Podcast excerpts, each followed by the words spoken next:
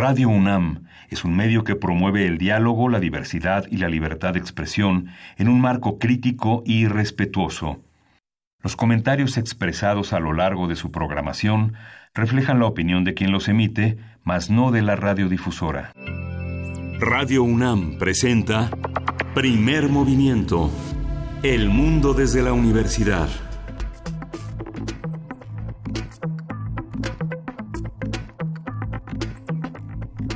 Hola, buenos días. Hoy es lunes 8 de abril y son, son las 7, 4 de la mañana, casi 7, 5 de la mañana aquí en la Ciudad de México y esto es primer movimiento. Estamos eh, Berenice Camacho.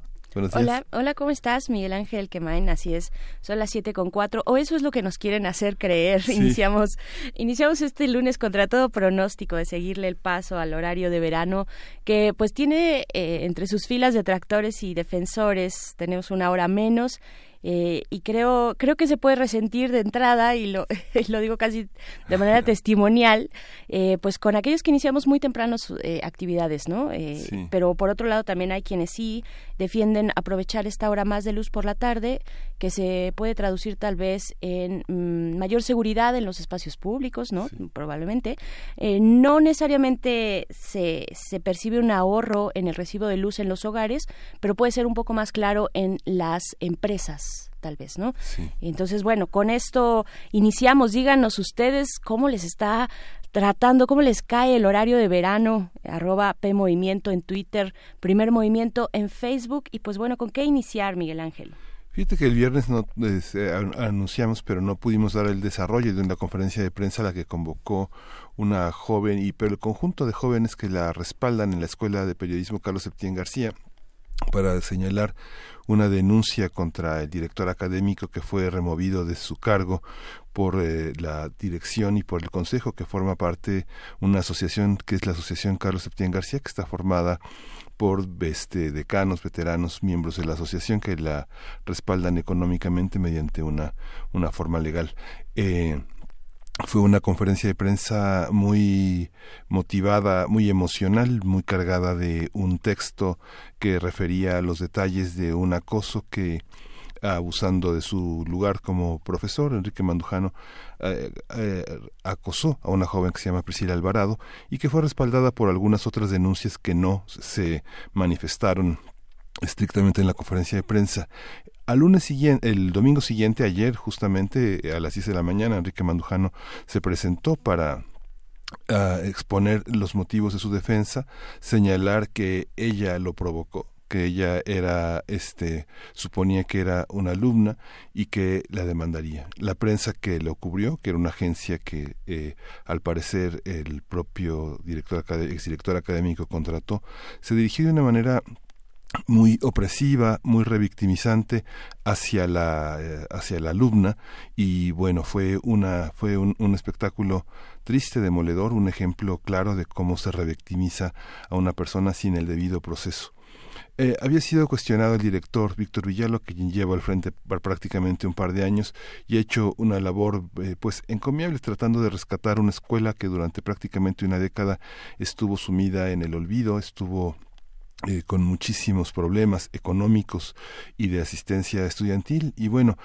vale la pena le toca a Villalba esta bomba que le explota en las manos y es una oportunidad que una de las escuelas de mayor tradición en la enseñanza del periodismo con una gran cantidad enorme de periodistas en, en, en el ejercicio tenga esta situación. Es una oportunidad para crear un protocolo para hacer un debido proceso. Por supuesto, en todos esos espacios, las universidades, los centros de estudio, hemos reiterado, reiterado, eh, pues, estos acercamientos a este fenómeno, al movimiento de Me Too en México, de yo también o a mí también.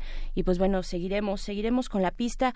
Queremos también, eh, Miguel Ángel, antes que nada darle la bienvenida a quienes nos sintonizan a través de las frecuencias universitarias de Radio Universidad de Chihuahua. Eh, lo hacen a través del 105.3, del 106.9 y del 105.7. Estaremos con ustedes de 6 a 7, hora de Chihuahua, y de 7 a 8 de la mañana, hora de la Ciudad de México Y pues bueno, siguiendo con los con, con la información relevante de este fin de semana y también lo que nos depara para esta semana, mucha expectativa y gran actividad en el Congreso eh, hemos tenido en las últimas semanas y esta no será la excepción.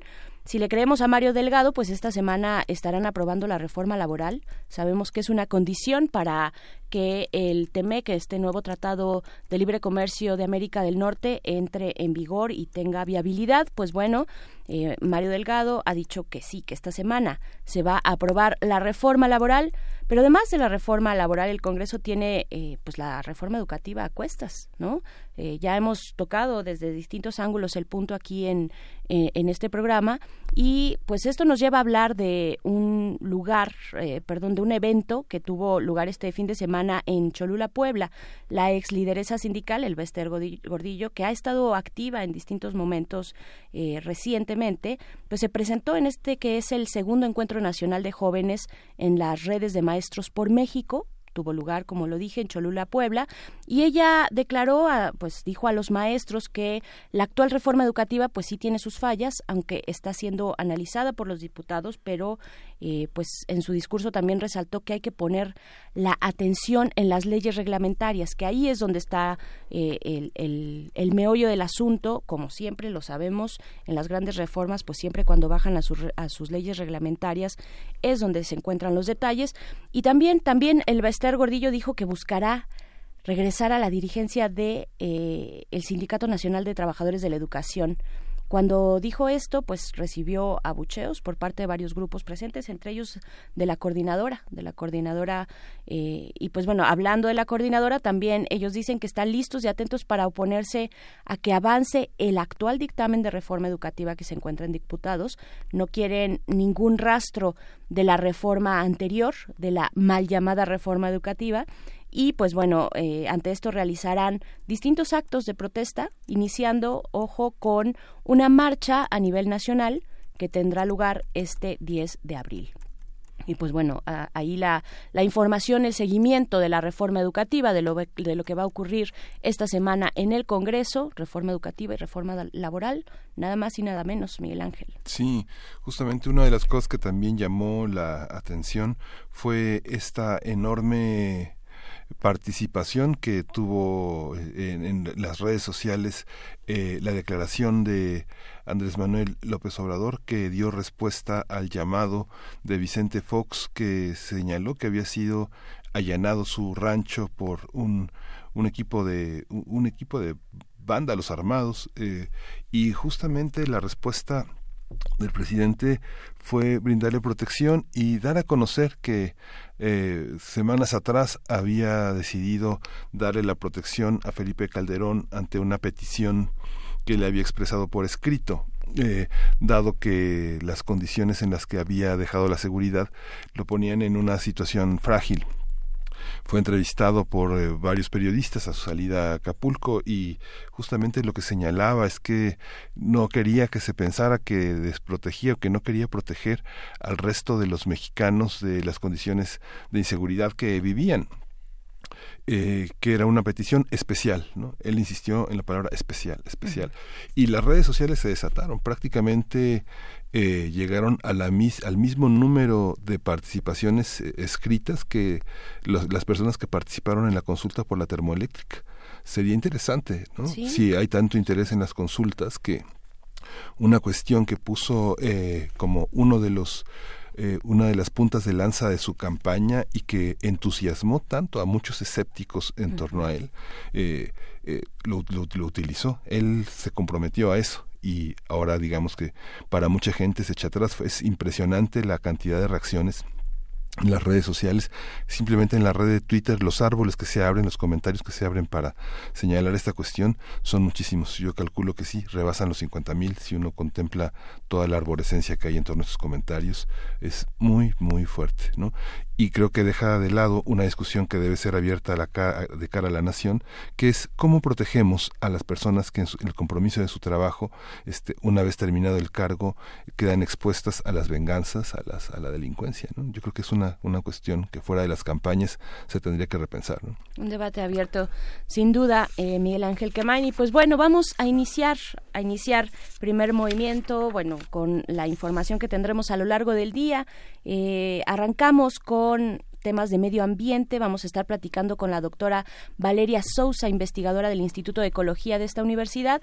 El tema que proponemos es cuatro ciénagas y el agua qué está pasando en este binomio, qué está pasando con el agua y con la actividad agrícola que se desprende en este lugar de Cuatro Ciénagas. Sí, en la, vamos a, vamos a eh, dialogar con María del Rocío Méndez, que es licenciada en Relaciones Internacionales, académica de la FES Aragón y especialista en comercio internacional, para tener uh, un análisis sobre las reformas necesarias para renegociar el TMEC, el Tratado de Libre Comercio. Así es, y también en nuestra nota internacional estaremos platicando con Janet Valdivieso, periodista freelance ecuatoriana, trabajó en Quito para la agencia Associated Press y para otros medios, haciendo coberturas especiales, ha vivido en Montevideo, Brasilia y La y pues con ella estaremos platicando de esta nota, eh, Julian Assange que se encuentra en la eh, pues recluido ya desde hace bastantes años eh, en, Reino Unido en la este, pues ahí en la en la oficina de Ecuador. Estaremos platicando de este tema y pues bueno, ¿qué más? ¿Qué más, Miguel Ángel? Tenemos en la mesa del día Salud Universal, la industria farmacéutica. Vamos a conversarlo con la doctora Alenka Guzmán. Ella es profesora del Departamento de Economía de la, de la, de la UAM. Participa en la maestría y doctorado de estudios sociales en la línea de economía social y en el programa integrado de maestría y doctorado en ciencias económicas de la UAM. Ella es doctora en economía industrial por la Universidad de la Sorbonne Nouvelle eh, en París y sus temas son innovación, propiedad intelectual, productividad y competitividad. Y bueno, terminamos con Jorge Medina. Eh, que es un homenaje que la fonoteca Alejandro Gómez Aya le rinde en la voz de Yolanda Medina. Así es, y bueno, eh, muy, muy contentos de estar con ustedes este lunes. Eh, pues ahí están nuestras redes sociales para que ustedes comenten, para que se acerquen, para que opinen sobre estos temas. Vamos a iniciar con música, son las 7, eh, 7 de la mañana con 15 minutos. Fíjense que todavía el reloj de Radio UNAM nos sigue marcando el horario anterior y bueno, esto, esto apenas, apenas inicia. Miguel Ángel, ¿con qué nos vamos? Vamos a escuchar de Ezra Collective, Guest for Coin.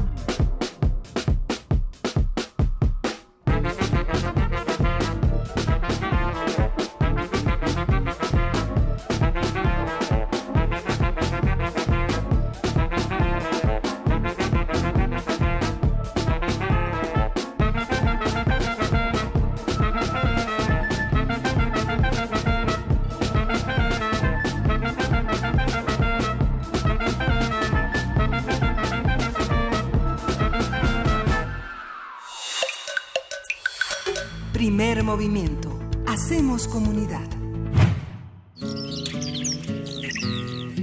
Lunes de Medio Ambiente. El Valle de Cuatro Ciénagas, en Coahuila, es un lugar único en este planeta. En ese lugar existió un mar, del cual solo quedaron pozas que contienen un ecosistema frágil y en peligro de, de extinción.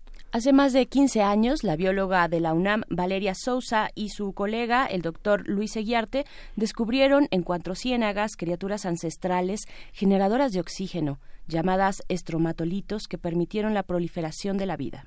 Sin embargo, este ecosistema se encuentra en peligro debido a la extracción de agua. De acuerdo con las investigaciones de los científicos de la UNAM, las pozas han perdido el 90% de su superficie. Algunas lagunas han desaparecido y se ha registrado la muerte de peces y tortugas. Recientemente, un juez de distrito en materia administrativa admitió un amparo interpuesto por la organización Pronatura Noreste en el que se solicita un ordenamiento del manejo y la gestión del agua del Valle de Cuatro Ciénagas. En su resolución, el juez reconoció el incumplimiento de la Comisión Nacional del Agua para ejercer sus facultades de vigilar el uso, aprovechamiento y explotación de los recursos hídricos localizados en este valle, incluyendo la poza de la Becerra. También eh, así el, el, río Garabatal y a fin de conservarlos, preservarlos, protegerlos y restaurarlos, toda vez que las autoridades no ejercieron dichas atribuciones. Vamos a conversar sobre cómo se manifiesta el problema del agua en el área de Cuatro Ciénagas y qué tan grave es, cómo puede paliarse y a quién corresponde tomar acciones. Está con nosotros en la línea la doctora Valeria Sousa, investigadora del Instituto de Ecología de la UNAM. Bienvenida, doctora. Gracias por estar aquí. Hola, mil gracias por invitarme. Al contrario. Eh, doctora, pues, eh, ¿qué, con, qué, ¿con qué iniciar? ¿Qué está sucediendo en Cuatro Ciénagas? ¿Qué se desprende de esta investigación que realizaron conjuntamente también con el doctor Luis Seguiarte? Bueno, las, doctor las bacterias de Cuatro Ciénagas sí son antiquísimas y sobrevivieron a todo. Han sobrevivido todas las grandes extinciones, pero no nos están sobreviviendo a nosotros. Claro, algo que es ya eh, recurrente cuando hablamos de estos temas, la acción de los humanos en los ecosistemas. ¿Qué, qué características tiene esta, eh, pues este, este paraje, este valle de Cuatro Ciénagas y, qué es lo que se está poniendo en riesgo? ¿Qué, cuál, cuál, es la, la actividad humana, digamos, que está poniendo en riesgo este lugar? Cuatro Ciénagas tiene una serie de canales que están drenando el sitio desde los años 60 y exportan el 80% del agua del humedal hasta, Monclova. Entonces, ese es el problema. El problema es que hay una mala planación de cómo es el uso de los recursos naturales en esta zona y por lo a, eso hay que agregarle este pozos profundos que en el agua para regar alfalfa cual es un cultivo extremadamente sediento. Entonces, eh, los pozos, más los, canales, más las tuberías que hizo Felipe Calderón en su gobierno, pues estamos dando el valle a una velocidad que si paramos este año se mm, Creo que perdimos por ahí la comunicación. Estamos platicando de este valle de cuatro ciénegas en Coahuila, eh, este lugar tan tan especial que bueno desde el Instituto de Biología de esta universidad se dieron a la tarea de investigar debido a pues ya nos comentaba eh, la doctora Valeria Sousa debido a esta necesidad de agua que tienen para los cultivos de alfalfa. Creo que ya la tenemos de nuevo en línea. sí. nos estaba comentando precisamente de estos cultivos, de estos cultivos de alfalfa. ¿Cuáles son las necesidades humanas en, en el lugar y, qué han hecho los gobiernos? Eh, el gobierno de Felipe Calderón prometió arreglar las cosas y lo único que hizo es hacerlas peor, porque la Comisión Nacional del Agua no acotó sus acciones a lo pedido por, por áreas protegidas. Entonces lo que hicieron fue tuberías además de los canales, entonces están sacando el doble de agua. Nos urge este año cerrar los canales, cambiar el uso de agua superficial por agua profunda y ponerle su pozo artesiano a, las, a los usuarios fuera de Cuatro Y también está, están eh, pues los agricultores, los que cultivan eh, alfalfa, ¿cuál es la situación con ellos? Porque también supongo, doctora, que hay que encontrar un equilibrio que beneficie tanto a las comunidades humanas que se sirven de los recursos naturales de este lugar, como, como también, por otro lado, la protección de la biodiversidad que se encuentra en este ecosistema. Sí, por eso hay que cambiar el uso de los canales por uso de agua profunda afuera del, eh, del valle, porque lo que está matando el valle es la exportación del agua. Y también hay que cambiar cómo se riega la alfalfa. De hecho, la alfalfa que se riega en Cuatro Ciénegas es de muy mala calidad y podría cambiarse por otros cultivos menos sedientos. Sí.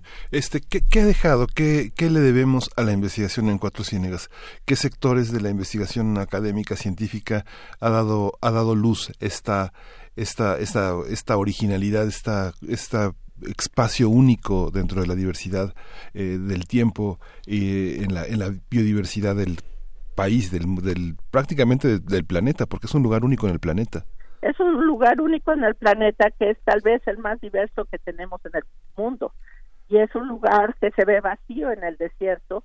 Sin embargo, como ha tenido tanto tiempo para evolucionar, tiene todas las soluciones biotecnológicas que necesitamos para regresar a este planeta a un mejor estado. Y además tiene cientos de antibióticos que nos pueden ayudar para la salud. Y estamos matando a la madre de todas las de todas las gallinas de los huevos de oro. A cambio de algo que está salando la tierra que es la alfalfa prácticamente la comunidad internacional científica internacional es quien ha asistido a esta a este espacio con tesis doctorales doctorales con eh, colaboraciones en journals lo hemos visto en primer movimiento a lo largo de toda su vida en, en este espacio radiofónico y qué hace la comunidad internacional por este espacio que también le pertenece? Este, pues no puede hacer mucho ante las leyes del agua mexicana. Es que las leyes del agua están inapropiadamente hechas porque no consideran el agua superficial, nada más protegen los pozos del agua profunda. Tal vez, tal vez, doctora, habría que eh, especificar un poco más cuáles son estas diferencias entre los pozos y entre las tuberías. Este proyecto que nos comenta surge de la gestión de Felipe Calderón. ¿Cuáles son estas diferencias? ¿Cómo, eh, cómo se manejó? ¿Cuál es esta estructura? Eh, ¿A quién beneficia una y otra? tal vez nos pueda comentar un poco más al respecto. El agua profunda, uno hay que sacarla a golpes este, con electricidad, con bombas, no sale solita. Mm, en cambio, el agua superficial en la ley mexicana es agua de lluvia, pero en este caso no es agua de lluvia, es agua que viene de la montaña, es mm. agua profunda que es bombeada por el magma que está dentro de la montaña.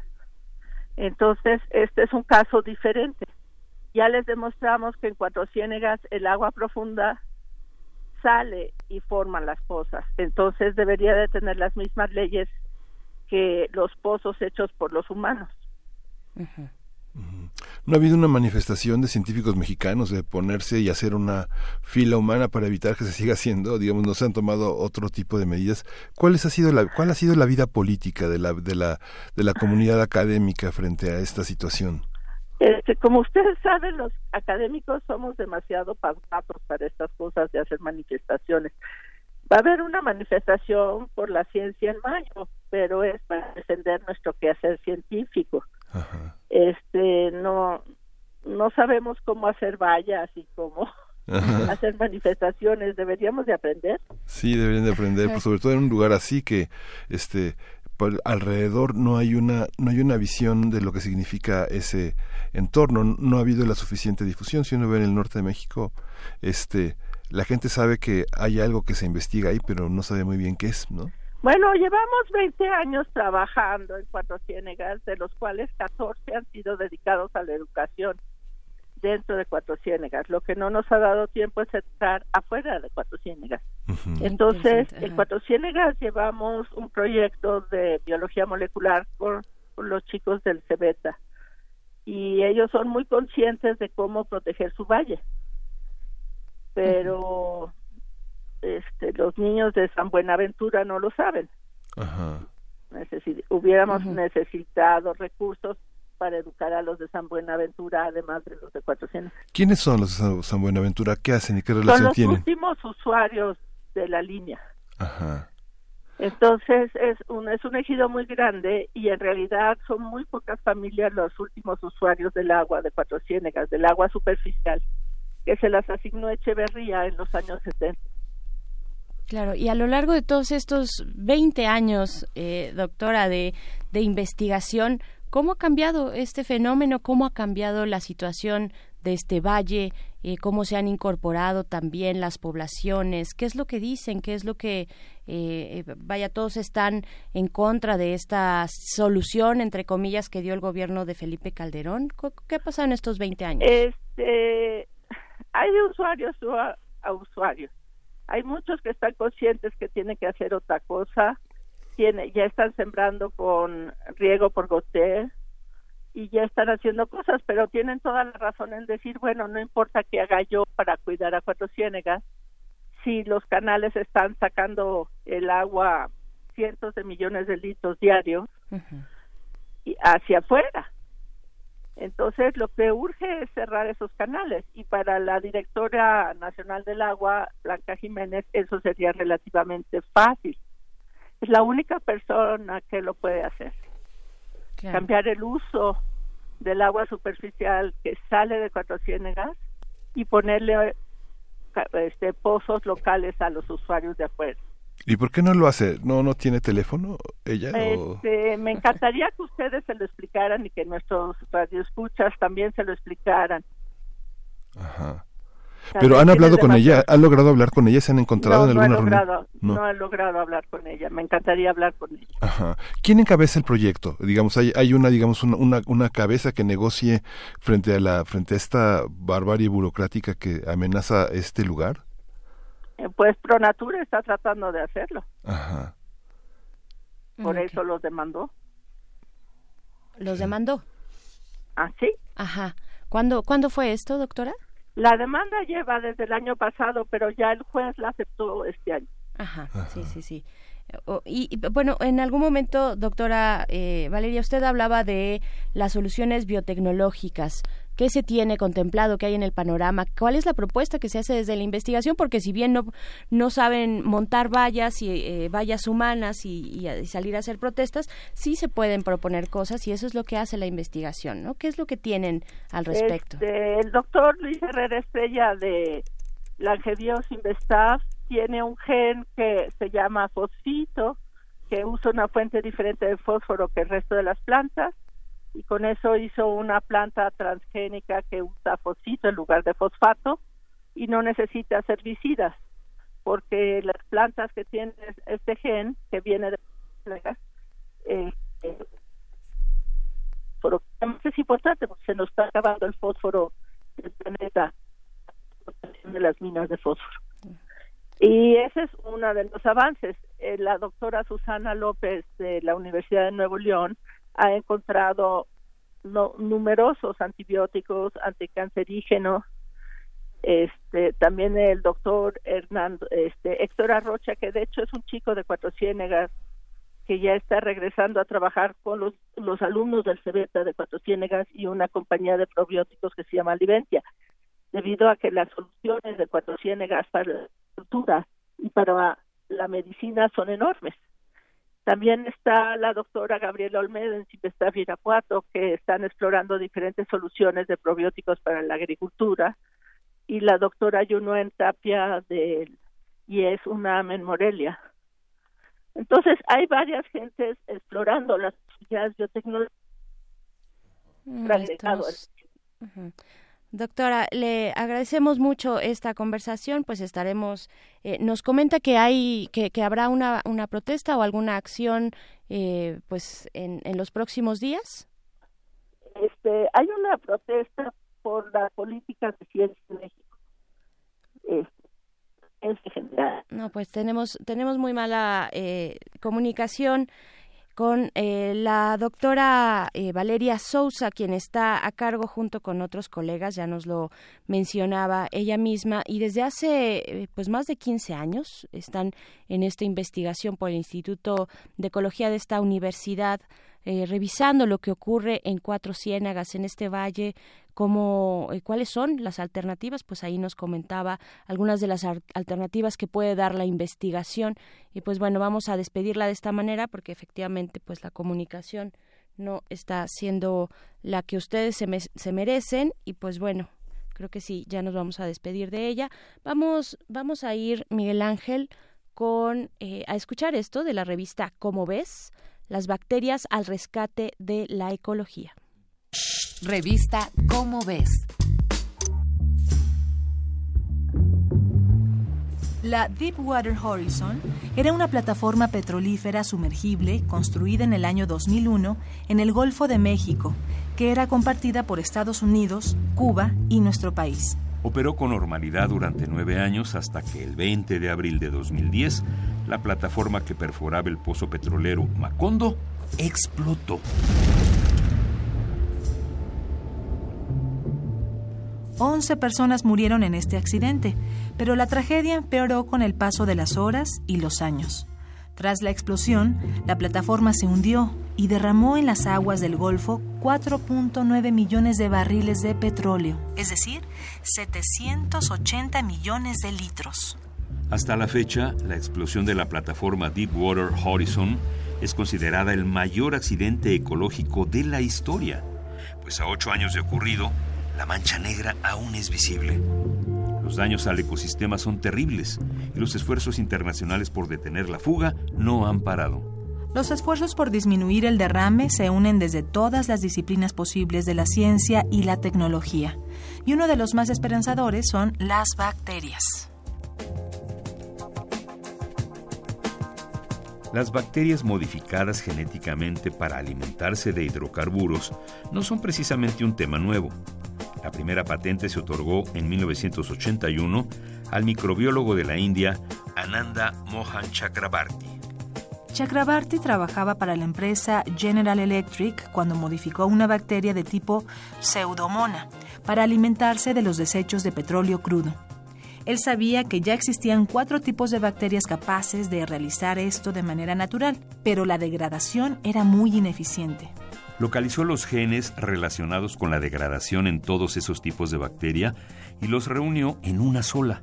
Pero a pesar de su eficiencia, la bacteria no fue utilizada por el miedo de liberar en el medio ambiente un organismo genéticamente modificado, pues se desconocían las consecuencias.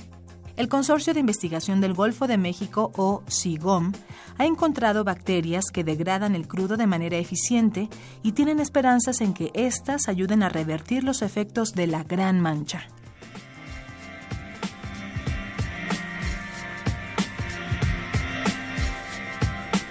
La idea es conocer la biodiversidad bacteriana del Golfo y entender cómo degradan los distintos tipos de hidrocarburos, pues la duda radica en que no se sabe si este proceso es el trabajo de una sola bacteria o de un trabajo conjunto.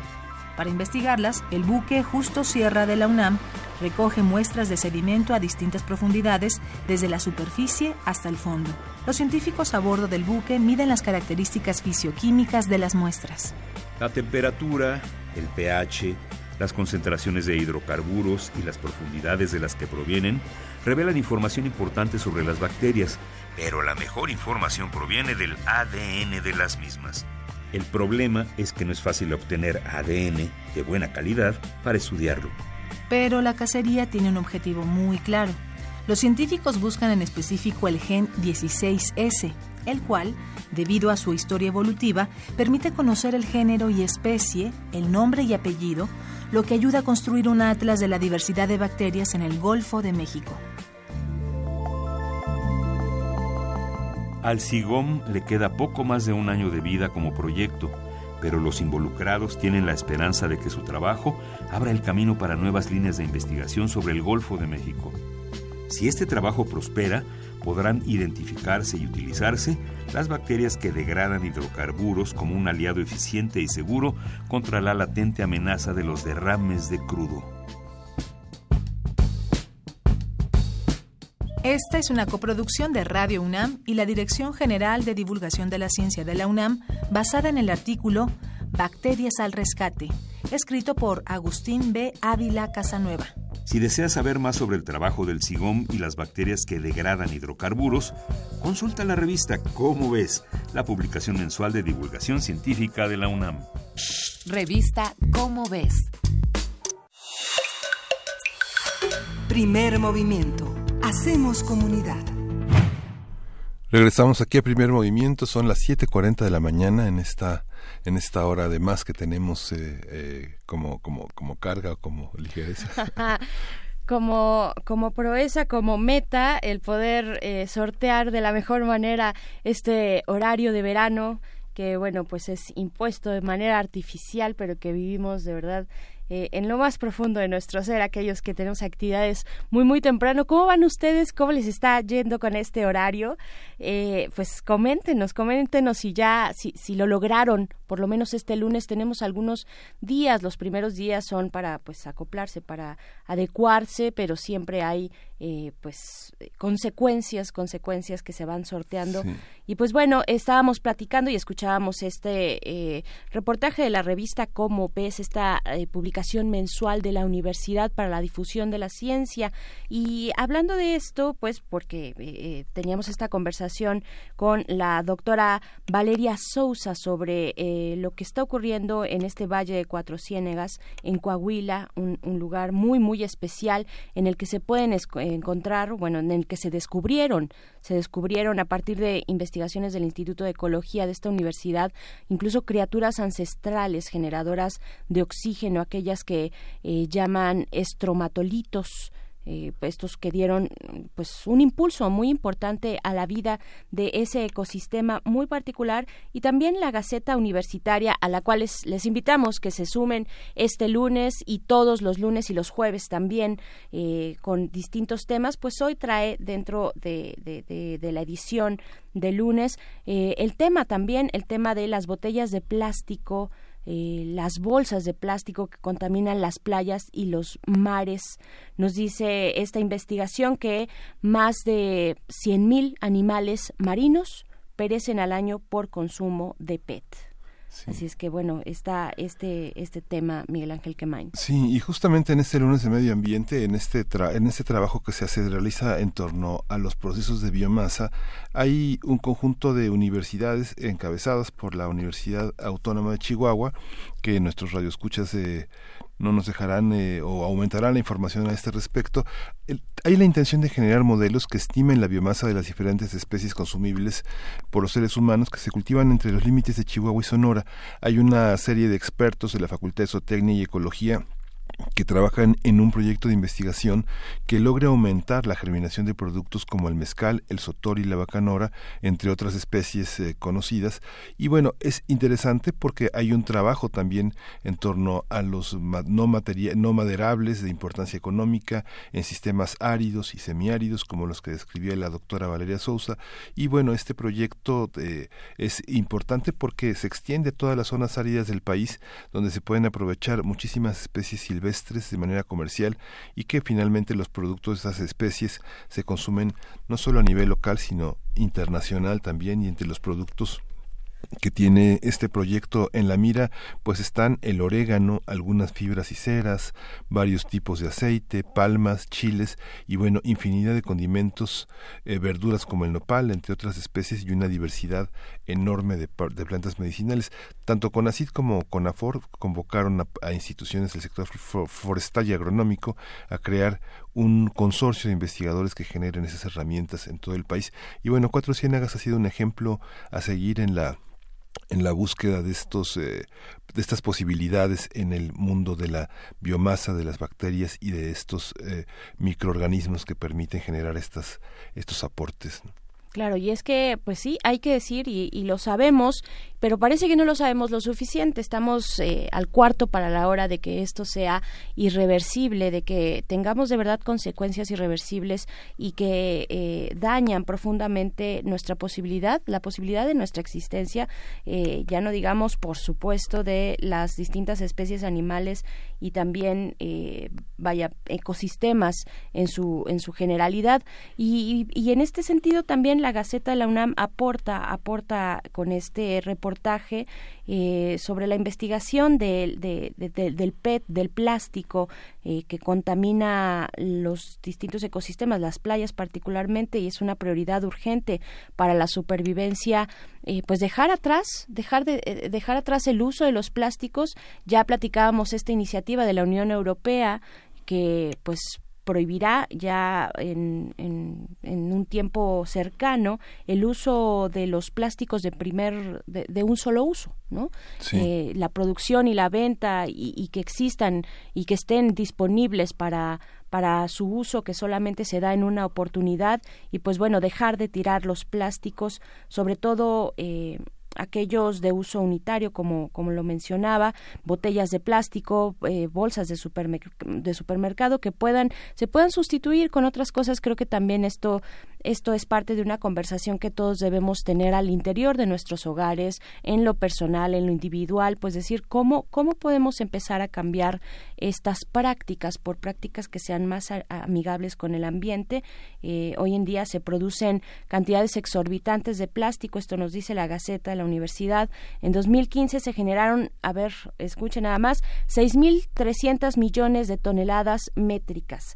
O sea, ni siquiera creo que alcanzamos a, vislumbrar de qué estamos hablando, tal vez sería bueno empezar a compararlo con otras medidas más cercanas, siempre funciona mejor de esa manera. 6.300 millones de toneladas métricas y para 2050 serán 25.000 millones de estas toneladas, eh, según eh, proyecciones del estudio Production, Use and Fate of All Plastic Ever Made, publicado por Roger Geyer eh, a través de Science Advances y pues bueno, eh, 9%, 9% de todas estas toneladas se recicla, solamente el 9%, el 12, el 12% se incinera y se queda depositada en rellenos, pero el resto, el 79%, se acumula en el medio ambiente, se queda ahí eh, a ras de tierra y pues bueno, Ahí están estas investigaciones que nos presenta la Gaceta, que recupera la Gaceta de la Universidad. Ustedes pueden acercarse a su sitio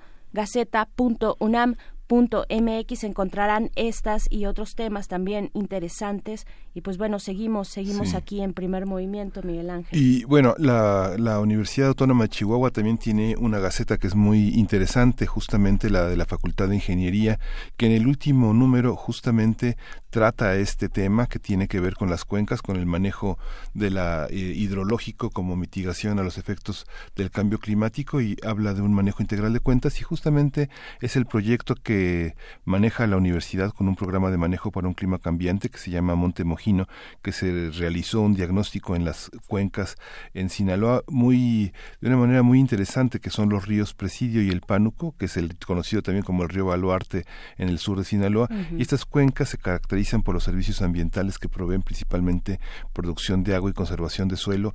Este esto ha disminuido desde hace ya algún tiempo la capacidad, ya que bien cuenta, si bien cuenta con una excelente cobertura forestal, ya presenta evidencias de degradación. Vale la pena leer cómo no solamente es cuatro ciénagas, sino que el uso del agua ha sido una, uno de los problemas que eh, están implicados de manera central en el deterioro ecológico.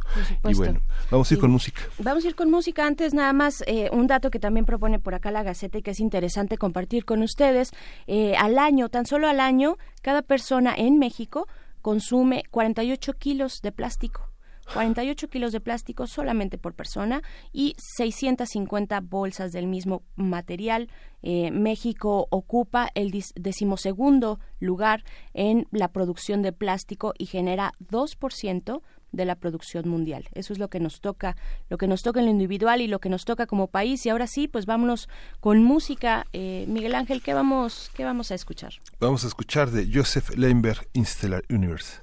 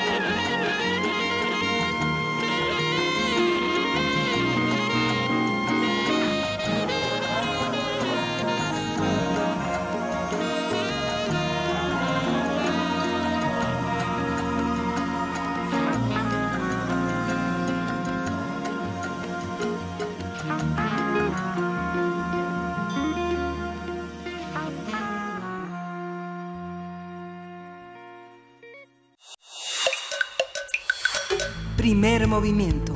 Hacemos comunidad. Regresamos aquí a primer movimiento en esos últimos cinco minutos de la primera hora, Berenice Camacho. Así es, se nos fue, se nos fue rapidísimo, pese a, eh, pese a, todo pronóstico. Algunos ya nos escriben en nuestras redes sociales respecto a pues cómo están viviendo este cambio de horario, esta entrada del horario de verano que inició pues ayer, ayer de, de eh, a partir de, del domingo. Y pues bueno, Metzli nos dice a través de Twitter que, bueno, nos manda saludos y dice está, que, está totalmente de acuerdo con el horario de verano, es más seguro, especialmente para quienes salen de su trabajo o escuela tarde, por la noche, hay más luz. Lo ideal, dice ella, es que se hiciera permanente Dice que ella es docente y entra a trabajar a las 7 de la mañana, así es que bueno, sí lo está padeciendo, sí lo está viviendo, pero tiene muy buena actitud y, señala y, rescata pues estos beneficios que nos han que nos han dicho, ¿no? Este, díganos también ustedes, compártanos cómo están viviéndolo, si también están a favor o si por el contrario son detractores de aquellos férreos detractores del horario del horario de verano y pues bueno, también Mayra Elizondo te mandamos un abrazo, está también en nuestras redes eh, sociales participando, eh, nos manda nos manda saludos. Dice Alfonso de Alba Arcos, igual en Twitter, dice los científicos podrían ser eh, pasguatos eh, pero para las manifestaciones, pero son extraordinariamente transparentes y proactivos. Ya tienen el análisis, el diagnóstico sistematizado y hasta las propuestas de solución. Las autoridades son sordas y necias. Qué novedad. Te mandamos un abrazo, Alfonso de Alba Arcos, y pues esto por el tema de el Valle de Cuatro Ciénegas, Coahuila, pues donde estamos eh, viendo esta esta complicación urgente del agua y de cómo está afectando al ecosistema de aquel lugar, Miguel Ángel. Sí, justamente es un lugar de convergencia de muchísimos investigadores y justamente ya prácticamente para despedirnos de, Chihuahua eh, le comentamos que hay un artículo que no se deben de perder en esta gaceta que les recomendaba en diciembre, febrero, eh, Luis Carlos, Carlos Quiñones Vaca y Karina Rocío Requena y María de Lourdes Flores han publicado junto con María Etzel, Aime Valdés, un artículo muy interesante sobre las, las revistas depredadoras. Usted sabe que son las revistas depredadoras, pues son la desde 2010 Jeffrey Bills creó un espacio para eh, generar eh, esta comprensión de lo depredador. Desde 2010 hay una lista de las revistas científicas más chafas las que no tienen dictámenes, este, que bajo un régimen de open access, a los investigadores que se ven constreñidos a publicar para el sistema de puntos, para mantener sus, sus prestaciones, se ven obligados a, publicar un artículo, les cobran por hacerlo, los incluyen en una revista que se parece el nombre a una este eh, revista de prestigio y hay una lista que vale la pena consultar, vale la pena ver como muchos jóvenes que no tienen los contactos todavía, no han ido a los suficientes congresos, no conocen a los editores, recurren a ese tipo de publicaciones, dan un dinero y se, se publican, se autopublican, pero no tienen ningún crédito, nunca serán citados Nunca serán reconocidos esos trabajos eh, por la comunidad científica. Vale mucho la pena reconocerlo porque bajo una bajo un término eh, de open access que es muy conocido en la comunidad científica se hace todo un todo un este una falla. Claro, y, y por supuesto, bueno, si los jóvenes eh, estudiantes y los jóvenes investigadores también recurren, o bueno, en sus primeros en sus primeros años recurren a estos espacios es porque tal vez hace hace falta y es necesario dar un seguimiento y ver esto como una carrera también de investigación que empieza desde muy temprano, desde antes de terminar la licenciatura, pues están los jóvenes incorporándose y pues se requieren espacios, se requieren espacios tal vez eh, donde se debatan, donde se compartan estas ideas eh, iniciales de las investigaciones que están haciendo los que en algún momento pues estarán dedicados de lleno a esta a esta actividad. Y pues bueno vamos a despedir ahora sí a quienes nos escuchan desde la Radio Universidad de Chihuahua a través del 105.3 del 106.9 y del 105.7 muchas gracias nos escuchamos el día de mañana. Nosotros seguimos aquí en Radio UNAM 96.1 de FM desde la Ciudad de México con nuestra programación porque todavía falta faltan dos horas por delante que de verdad eh, tendremos tendremos temas interesantes para todos y todas ustedes quédense aquí vamos al corte de la hora Síguenos en redes sociales. Encuéntranos en Facebook como Primer Movimiento y en Twitter como arroba PMovimiento. Hagamos comunidad.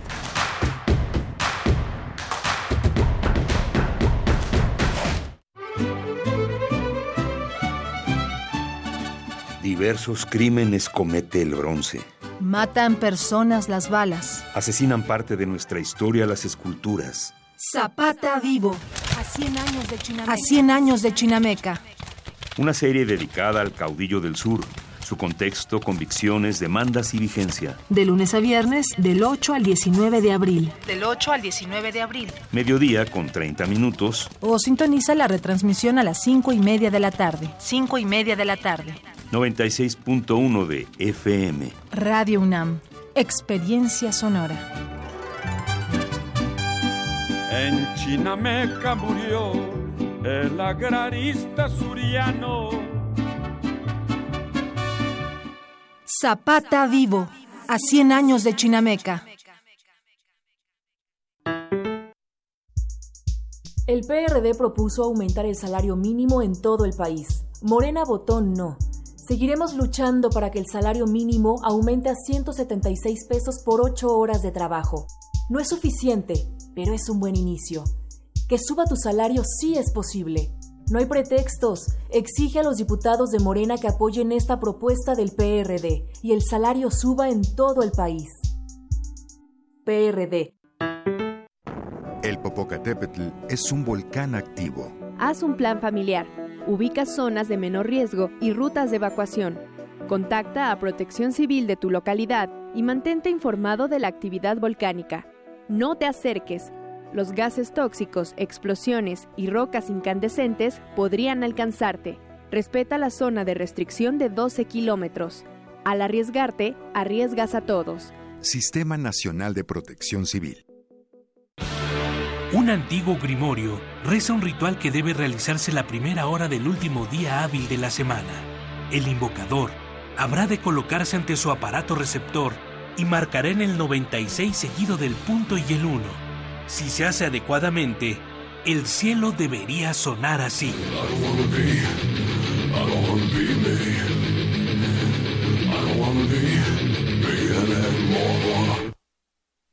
Carpe Noctem el refugio sonoro para la cultura gótica. Viernes a las 0 horas por el 96.1 de FM. Radio UNAM. Experiencia sonora. En medio de la tensión entre cárteles, el gobierno ha declarado la guerra contra el narcotráfico. Tres amigos se encuentran. Por desgracia, pertenecen a bandos contrarios.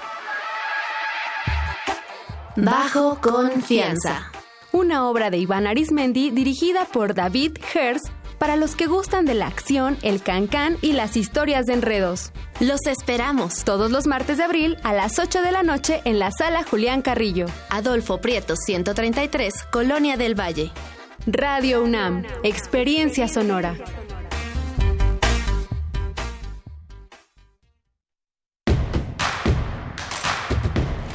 Queremos escucharte. Llámanos al 55 36 43 39 y al 55 36 89 89. Primer movimiento. Hacemos comunidad.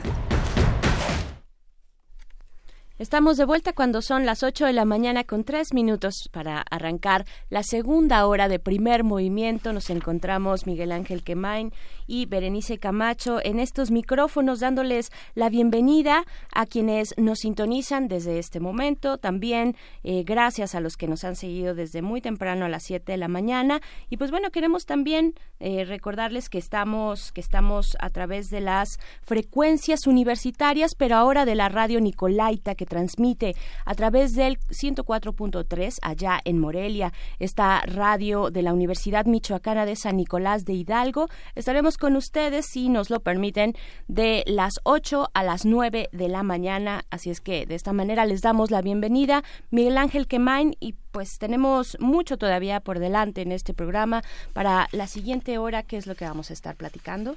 Sí, justamente vamos a conversar sobre las reformas necesarias para negociar el Tratado de Libre Comercio con Estados Unidos y Canadá y vamos a tener este conflicto que se ha dado entre el gobierno de Ecuador justamente por la apertura de una serie de filtraciones que parecieran culpar al modo de operar de Wikileaks y que ponen en riesgo la, a Julian Assange, que tiene desde 2012 una presencia en el gobierno de Ecuador, protegido por el gobierno de Ecuador, que parece que ante esta reacción le quitarían la, protección. ¿Cuál es la reacción de la comunidad internacional? Es un tema que veremos eh, en unos minutos más. En unos minutos más vamos a estar platicándolo con Janet Valdivieso, quien es periodista freelance ecuatoriana y pues bueno, tiene distintas eh, e importantes participaciones en diversos medios, en distintas eh, pues latitudes, no solamente en, en Quito, sino en otros lugares. Y pues bueno, vamos a estar hablando de eso durante la siguiente hora. Quédense aquí en primer movimiento. Vamos a ir ya con nuestra nota nacional. Primer movimiento. Hacemos comunidad. Nota nacional. Mario Delgado, presidente de la Junta de Coordinación Política en la Cámara de Diputados, anunció que esta semana será aprobada la iniciativa de reforma laboral. El coordinador de los diputados de Morena en San Lázaro aclaró que la discusión del dictamen se realizará conforme a los tiempos establecidos y no por presiones de Estados Unidos. Vamos a verlo. El anuncio del legislador se dio después de que Nancy Pelosi, presidenta de la Cámara de Representantes de Estados Unidos, declaró que si México no aprobaba una reforma laboral, una muy particular, el Congreso estadounidense no respaldaría el TEMEC, el acuerdo comercial que reemplazará al Telecán. Ante las declaraciones de Pelosi, el presidente Andrés Manuel López Obrador pidió al Congreso aprobar la reforma laboral para no dar motivos para la reapertura de negociaciones del acuerdo comercial entre Estados Unidos, México y Canadá. Haremos un análisis de la situación de las negociaciones del TEMEC, qué reformas hacen falta, cómo se plantean y en qué consiste todo este proceso que ya lleva bastante tiempo y que todavía le falta por delante que avanzar. Nos acompaña María del Rocío Méndez, quien es licenciada en Relaciones Internacionales, académica de la FES Aragón, también especialista en comercio internacional y negocios internacionales. Te damos la bienvenida. ¿Cómo estás, María del Rocío? Eh, pues gracias por conversar con nosotros aquí en Primer Movimiento.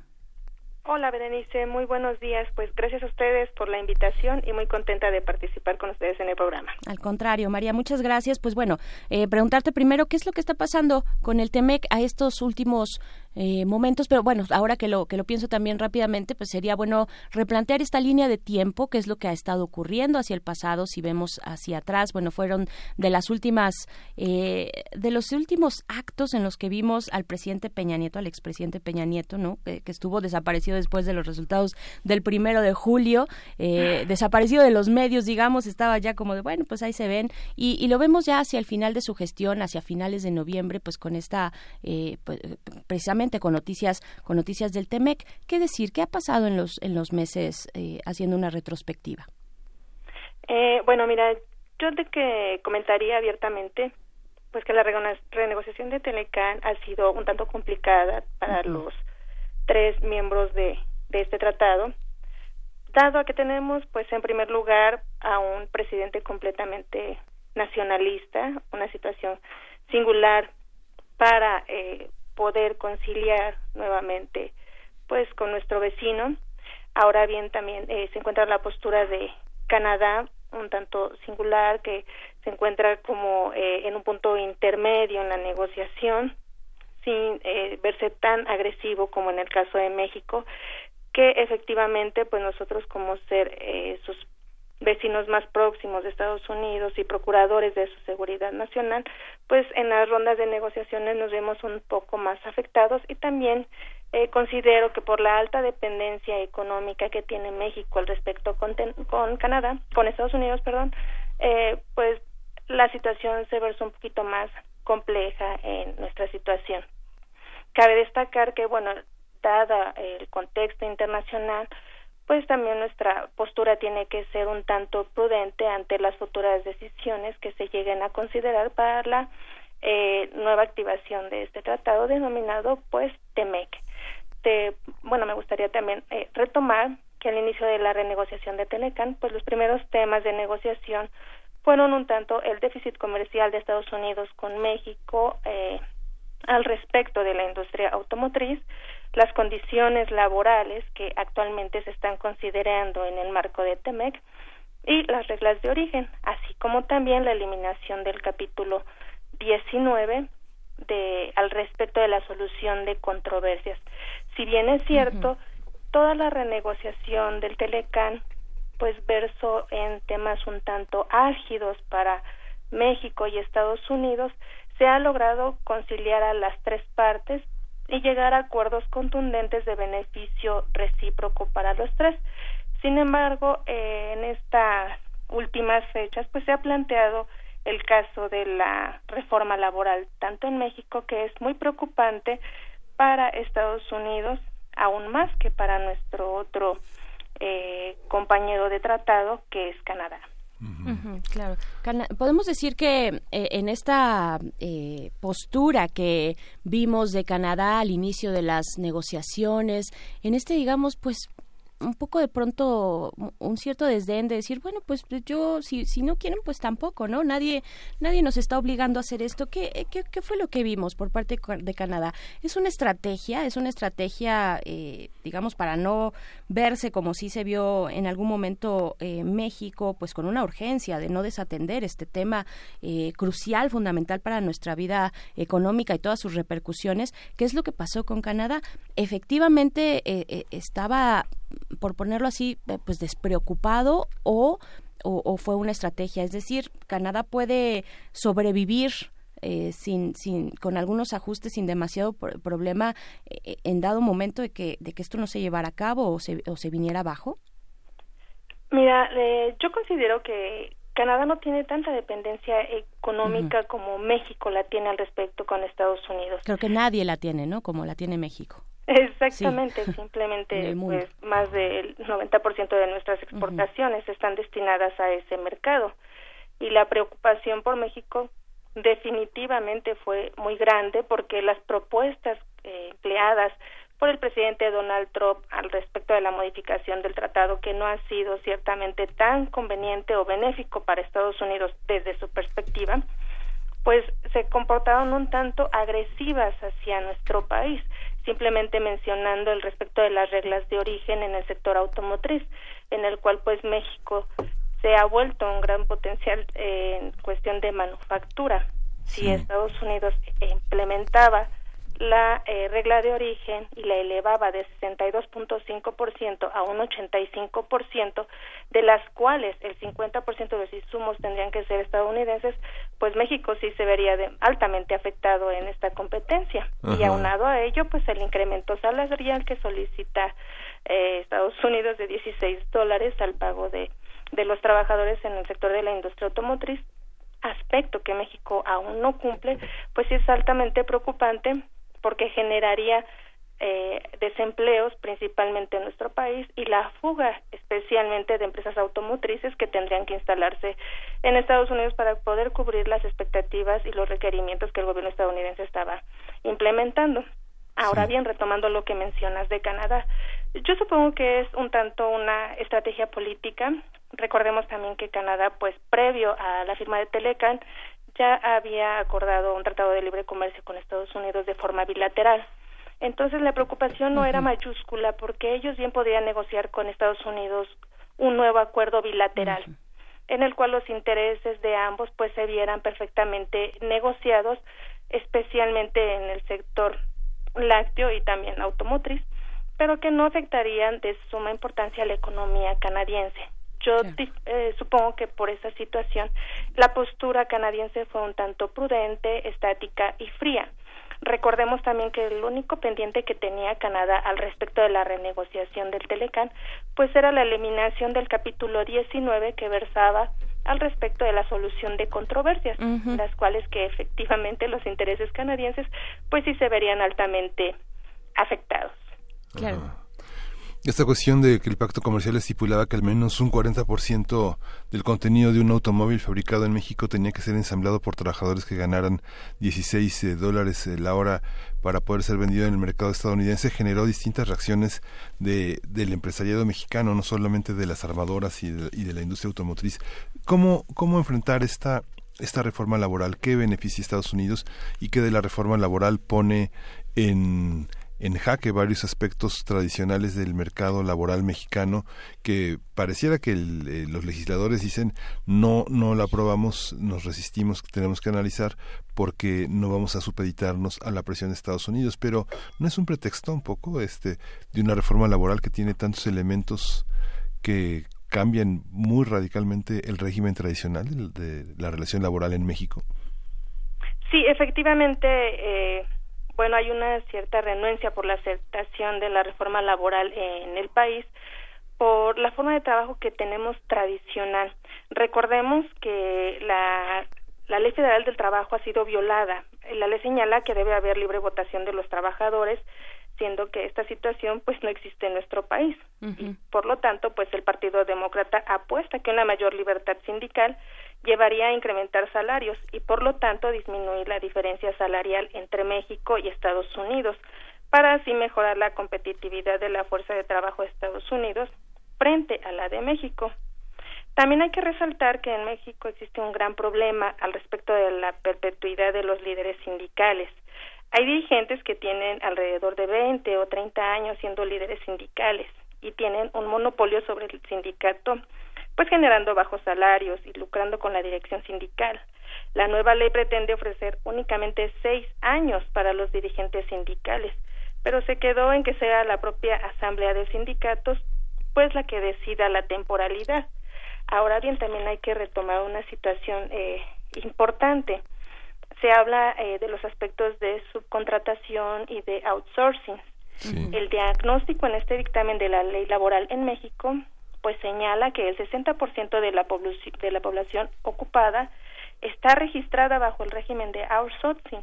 Entonces, la nueva ley establece que el outsourcing solamente va a ser válido para el empleo especializado, que la empresa lo necesite, eh, pero que no forme parte del proceso productivo sino que sea un trabajo especializado, solamente en la medida de disminuir el outsourcing.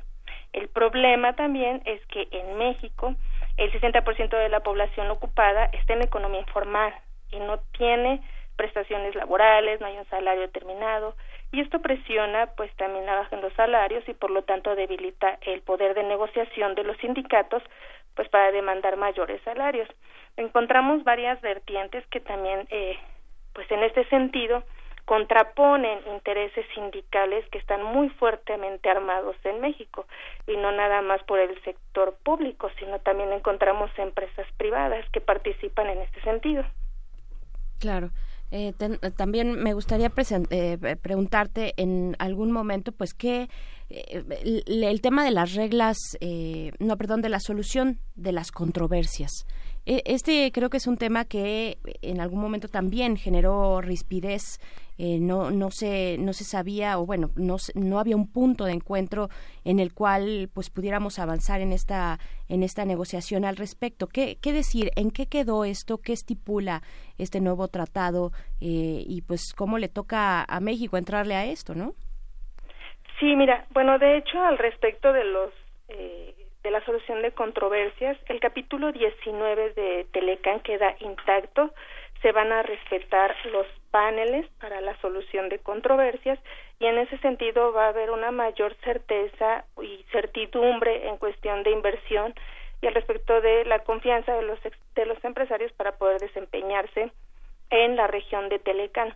De hecho, eh, pues se le debe de agradecer enormemente a Cristian Freeland el hecho de que el eh, capítulo 19 de Telecan pues no se haya movido y que la solución de controversias efectivamente se siga manejando como tradicionalmente se ha venido haciendo. ¿Y cómo es esa forma en la que se ha venido haciendo?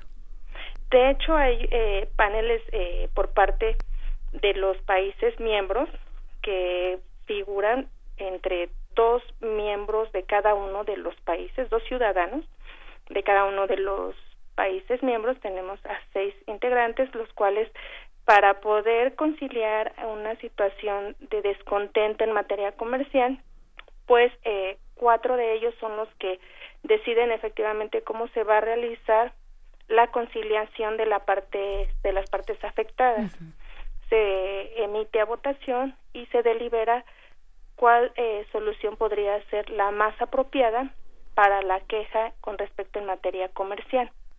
¿qué tipo de controversias podrían eh, suscitarse en el momento en el que estamos? Creo que creo que es interesante atender a esto porque estamos en un en, en una situación muy particular en la que en el panorama están las elecciones de Estados Unidos, las ganas del presidente actual eh, de reelegirse, eh, un tema migratorio y también de seguridad nacional que ha expuesto Estados Unidos, y que todos estos elementos y otros más, pues eh, repercuten directamente en la actividad económica fronteriza.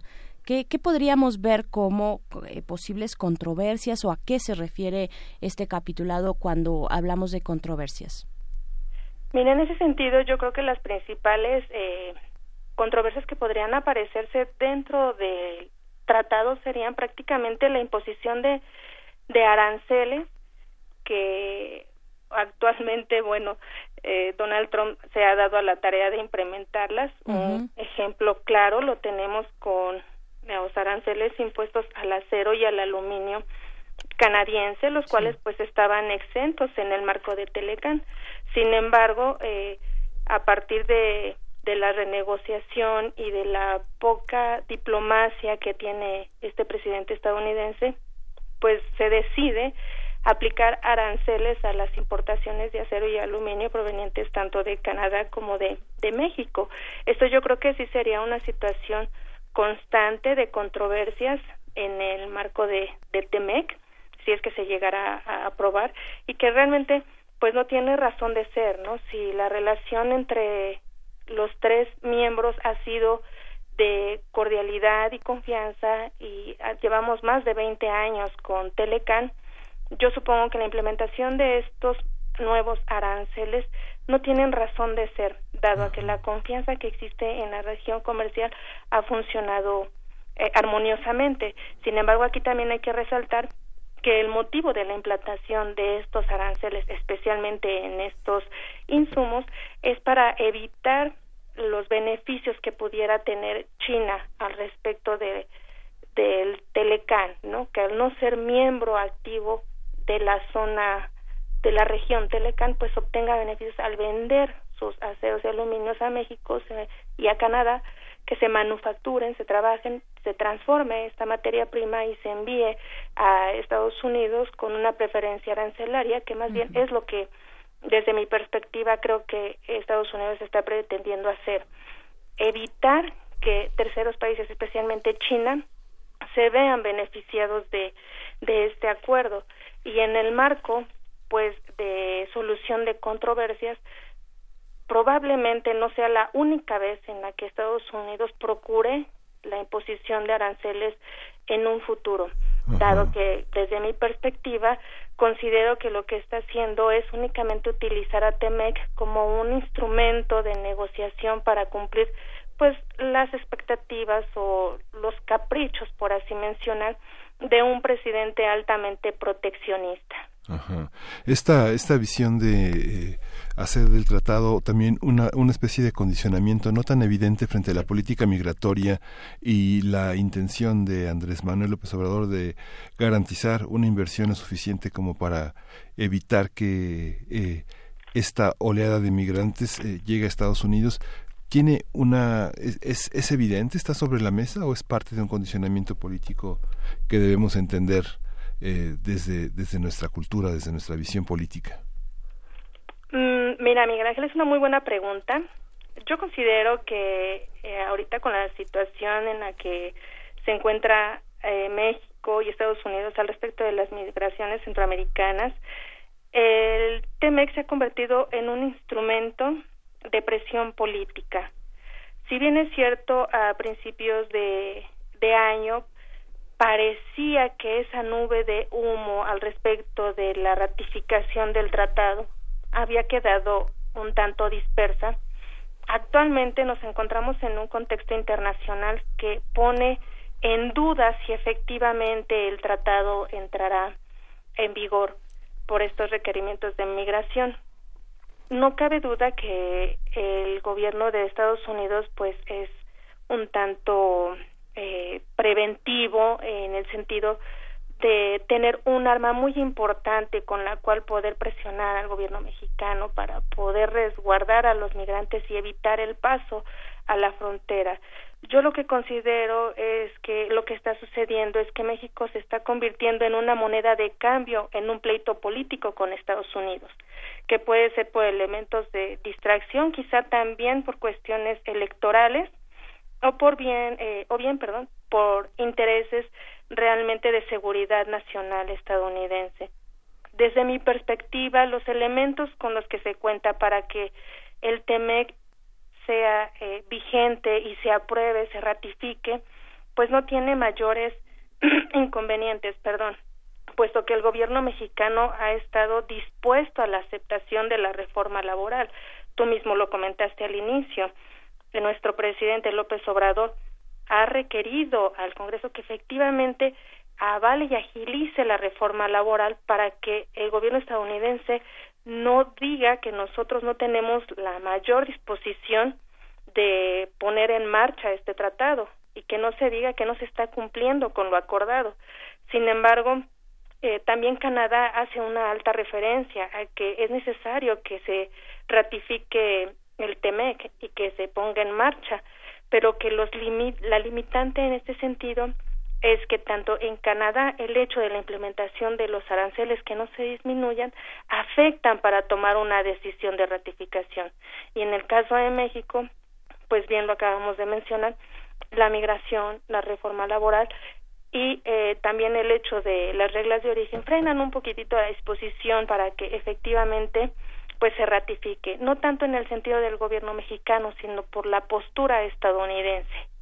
Claro, durante la campaña de Donald Trump, eh, hizo mención, bueno, parte de ese paquete de promesas de campaña que finalmente lo llevaron a la presidencia de aquel país, eh, pues él, él, anunciaba distintas medidas económicas, ¿no? Distintas medidas económicas en, en temas de, de comercio exterior, eh, que habrían de desarrollarse. Él decía que en sus primeros días de gestión, en sus primeros, eh, digamos, 100 días ¿no? de, su, de su administración, eh, ¿qué tiene, pues, ¿cómo, ¿cómo valorar esto? ¿Cómo ponderar? ¿Qué es lo que estaba prometiendo Donald Trump? ¿Qué es lo que... Tendría que ver con este nuevo esta renegociación del Tratado de Libre Comercio. Y en caso de que de que no de que este hombre diera un manotazo en la mesa y dijera pues no así no se va a poder eh, pues pues qué, qué nos queda ¿Se, seguimos hasta cuándo con el con el tratado anterior eh, que se tendría que llevar a, a llegar a mesas nuevamente de renegociación qué es lo que podría pasar bueno mira yo considero que si bien es cierto la postura de Donald Trump para llegar a, la presidencia, tuvo eh, elementos importantes que efectivamente se están llevando a la práctica y que sí está tratando pues de concretar y cumplir. Uno de ellos de los objetivos que planteó en un principio, incluso fue tema de campaña, fue el hecho de terminar con Telecan, porque ha demostrado que el tratado ha sido completamente en desventaja para Estados Unidos, que no ha favorecido abiertamente los eh, niveles macroeconómicos esperados. Entonces, en ese sentido, yo creo que efectivamente lo está tratando de concretar y de lograr. Ahora, la construcción del muro también fue uno de los objetivos de, campaña, cerrar la frontera, procurar a bienestar de la sociedad, y en ese sentido yo creo que eh, lo está trabajando, pero aún no lo logra concretar. Hay diversas situaciones que impiden que efectivamente se lleve a, se lleve a la realización de la construcción del muro. Y también uno de estos de estas limitantes es que él en una conferencia explicó que efectivamente una vez que Temec entre en vigor por medio del comercio recaudará económicamente insumos para poder construir este muro y limitar en la mayor medida la migración de mexicanos y de centroamericanos a territorio estadounidense, todo con la finalidad de beneficiar eh, económicamente y laboralmente a su población. Ahora bien, eh, también me mencionas algo muy importante en cuestión de, de qué pasará en un futuro con este tratado de libre comercio. Si TEMEC no se concreta y no entra en vigor, tenemos nuestro tratado anterior, Telecan, que si bien Jesús Ciades dice que en el peor de los casos, pues la mejor posibilidad es continuar con ese tratado, que bien o mal, en cierto modo sí ha traído ciertas ventajas para México en cuestión de apertura comercial, credibilidad a nivel internacional en cuestión de inversiones y al mismo tiempo una mejor postura de negociación al respecto del cierre de otros acuerdos comerciales con el resto del mundo. La postura que tendría que tomar el gobierno mexicano al respecto de una de un no al TEMEC sería probablemente diversificar sus exportaciones y buscar otras alternativas de inversión.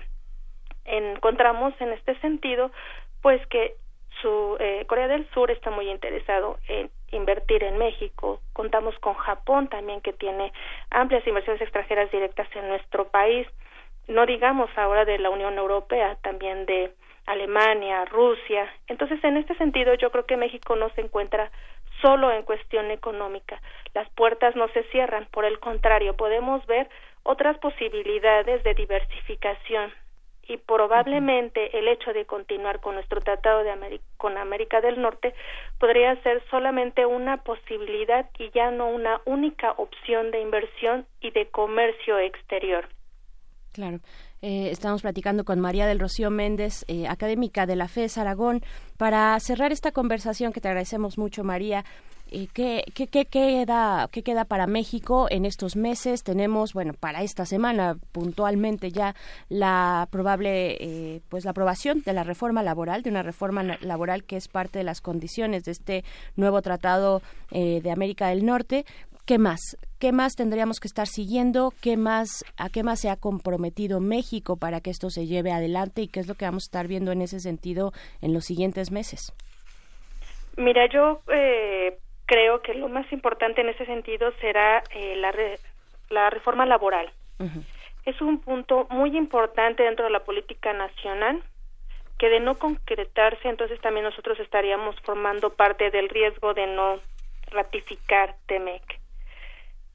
Si bien es cierto, hay otras vertientes dentro de las reformas internas del país que efectivamente están funcionando y dan prioridad a que haya una mayor movilidad de inversión extranjera en el país, la más preocupante es la reforma laboral, que es la única que ha quedado pendiente y en la cual no se ha logrado poder conciliar la parte interna para una efectiva negociación. Ahora bien, con respecto a la política exterior de Estados Unidos y los ataques constantes en México por también las amenazas del cierre de la frontera, yo creo que ese es uno de los temas que estaremos viendo en las próximas semanas y reacciones obviamente del gobierno mexicano al respecto. Si bien la postura de México tendría que ser prudente, primero escuchar todas las advertencias que hace mm, el presidente Donald Trump al respecto del cierre de la frontera, ver la postura y el grado de afectación de la economía mexicana y en ese sentido entonces colocar y hacer una postura objetiva para poder responder al gobierno estadounidense de una forma eh, diplomática y acertada para evitar una mayor eh, diferencia en cuanto a aspectos de asperezas diplomáticas.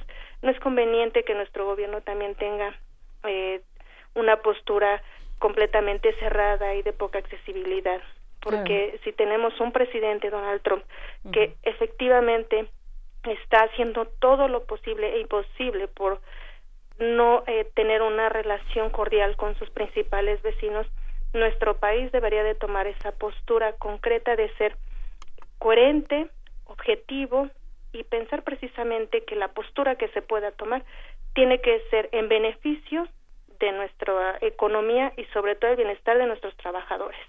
Claro, pues sí, ya con Donald Trump tenemos más que suficiente eh, para dar de tumbos. Un día dice una cosa, al otro día al otro día celebra al gobierno mexicano y bueno, y después quiere cerrar la frontera, pero parcialmente. Pero bueno, ahí estamos en esta conversación. María del Rocío Méndez, internacionalista, académica de la FES Aragón. Muchas gracias por conversar con nosotros. Muchas gracias. Gracias a ustedes, Berenice Miguel Ángel. Que tengan bonita tarde. Igualmente. Pues vámonos, vámonos con algo de música, Miguel Ángel. Sí, un grupo añejo ya de los Estados Unidos que ha cambiado de nombre en los 80, un grupo del 77 que se llama Yellow Jackets y que tenemos la canción, ¿es la, es la 4? No, sí es la 4, ¿verdad? Sí, Sí, Ecuador. Precisamente, para abrir nuestro tema.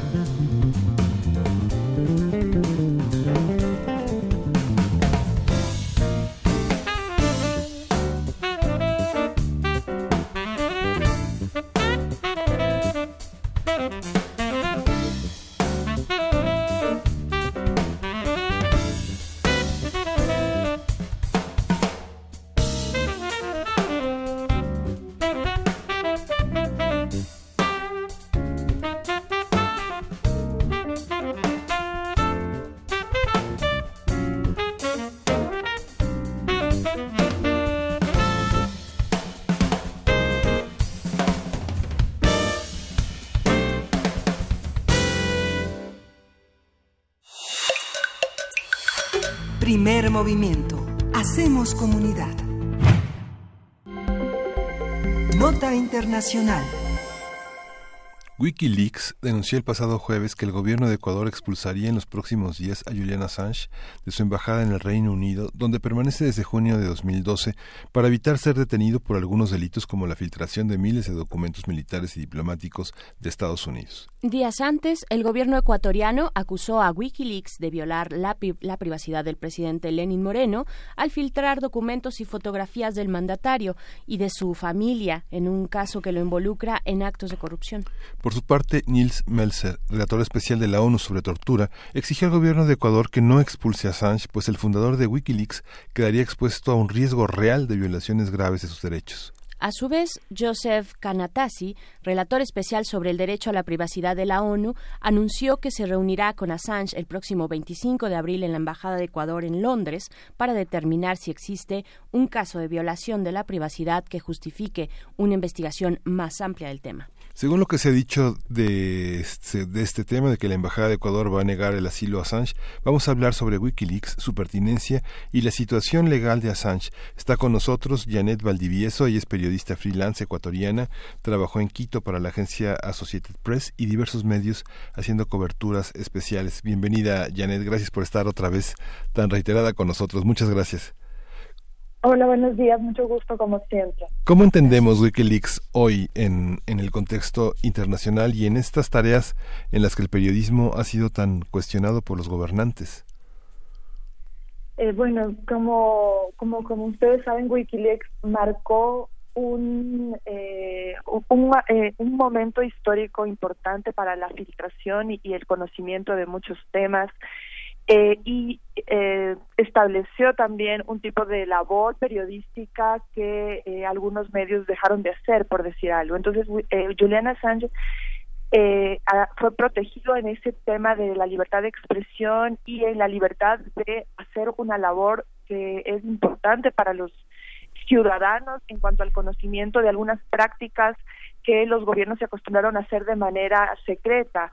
Eh, por eso está en la mira de los gobiernos también Wikileaks, eh, en la mira también de Estados Unidos específicamente por el tema de, como ustedes lo mencionaban, de los cables diplomáticos de Washington, que revelaba muchas prácticas incluso eh, cuestionables respecto a cómo se manejaba la, el gobierno estadounidense.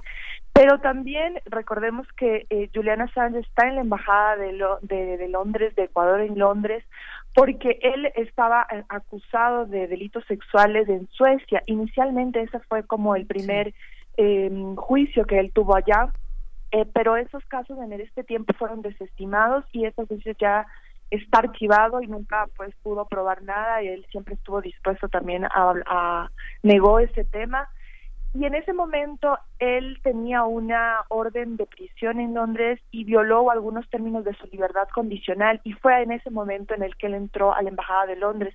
Y desde ahí han pasado muchas cosas que tienen que ver tanto con su relación con el gobierno ecuatoriano que como recordemos el cambio el, el cambio de gobierno ahí con, eh, son dos gobiernos distintos aunque inicialmente empezó Correa dándole el, presidente Rafael Correa, que terminó su mandato en el 2017, él le concedió el asilo diplomático, él está ya desde, desde el 2012.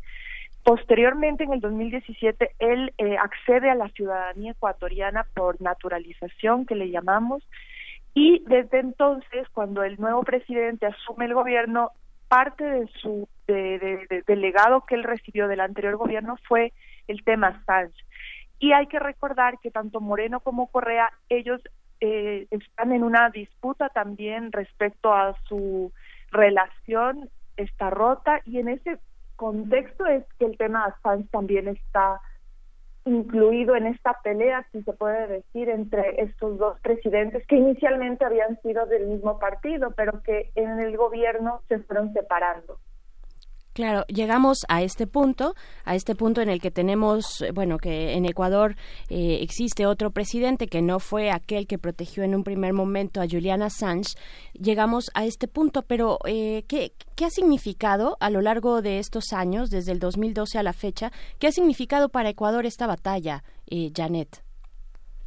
Bueno, pues eh, por un lado es una es una batalla de, de, defensa de, de, los principios internacionales de, protección y de asilo a los a cualquier ciudadano. Ese fue como el inicio de este tema. Ecuador concedió eso, dado que eh, como ustedes saben, eh, WikiLeaks y Julian Assange eh, dicen que eh, si es que él podría ser extraditado, si Londres accede a extraditarle a Estados Unidos, él correría serios riesgos respecto a un juicio que podría tener por esta filtración del tema de, de los cables diplomáticos.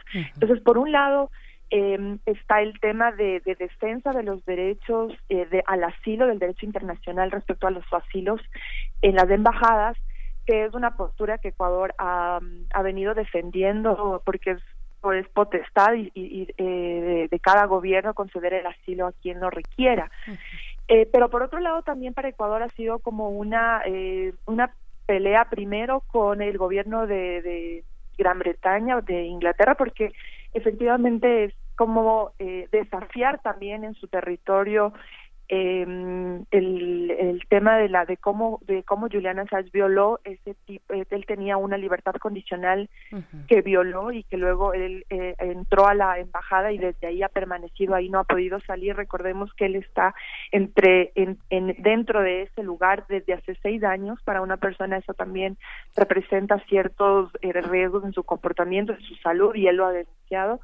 Y también para Ecuador viene siendo ahora como eh, muchos lo han denominado como un eh, eh, huésped incómodo, porque la relación con el gobierno ecuatoriano ha venido deteriorándose y ha habido ciertos episodios en donde eh, Ecuador ha dicho que Julian Assange está violando ciertos términos de, de, de los acuerdos para que él esté dentro de la embajada. Entonces, por ejemplo, en algún momento tuvieron que llamarle la atención y cortar hasta el servicio de internet y de comunicaciones porque acusando a Juliana Sánchez que estaba interfiriendo en temas de, de otros países. Recordemos pronunciamientos de Juliana Sánchez sobre eh, la, la, lucha de los catalanes por la independencia o en el tema de las elecciones de Estados Unidos cuando Wikileaks filtró temas eh, relacionados con Hillary Clinton. Entonces, eh, Ecuador se molestó con ese tema y desde ahí realmente la relación ha sido bastante tirante. Y eh, en este punto, como ustedes eh, mencionaron, ahora con este último episodio donde el gobierno ecuatoriano está acusando a Julian Assange y a la organización Wikileaks de filtrar documentos privados del presidente actual, entonces como este tema ha venido como eh, agudizándose en la relación y eso es lo que está ahora poniendo en riesgo qué tipo de, de, de, cuánto tiempo más va a quedarse Julian Assange, si va a quedarse ahí, en qué términos. El gobierno ecuatoriano ha negado que lo va a expulsar en días y horas, como había mencionado un, un posteo en Twitter de Wikileaks, que ellos dicen que son infundadas esas acusaciones pero la verdad es que hay un clima tan eh, complicado que por eso, eh, como ustedes decían, la visita del relator especial de la ONU se hace importantísima en este momento para comprobar cómo está Julian Assange ahí y comprobar también si está violando algún, algún tipo de norma dentro de la embajada. Las instituciones eh, internacionales como la ONU eh, eh, son capaces de crear un mecanismo de inmunidad, un espacio real, físico, como el que tiene Assange ahora en Londres eh, con la embajada de, la embajada de Ecuador para proteger este tipo de este tipo de actuaciones, este tipo de cargos contra una persona como Assange? Pues desconozco que, que, que la ONU pueda establecer ese tipo de territorio, digamos, pero la ONU ha hecho llamados a que eh, se permita eh, que Londres haga eh, unas, eh, un esfuerzo por conceder un salvoconducto, porque así Julian Assange podría salir con un salvoconducto hacia Ecuador, digamos hacia el país, no hacia, no quedarse en, la embajada, o podría ir a otro país para que le pueda conceder otro tipo de, de asilo o alguna otra figura pero Julian Assange realmente no puede salir de la embajada, que es territorio ecuatoriano en Londres, porque el momento en que él ponga un pie fuera de la embajada de, de, Ecuador en Londres, él puede ser detenido. Entonces, ese es el riesgo que él corre en este momento y él teme, y, la, y Wikileaks también eh, a través de diferentes medios ha denunciado que el momento en el que él salga y lo detengan, es muy posible que Londres lo extradite a Estados Unidos por un eh, por el tema del, de los cables diplomáticos.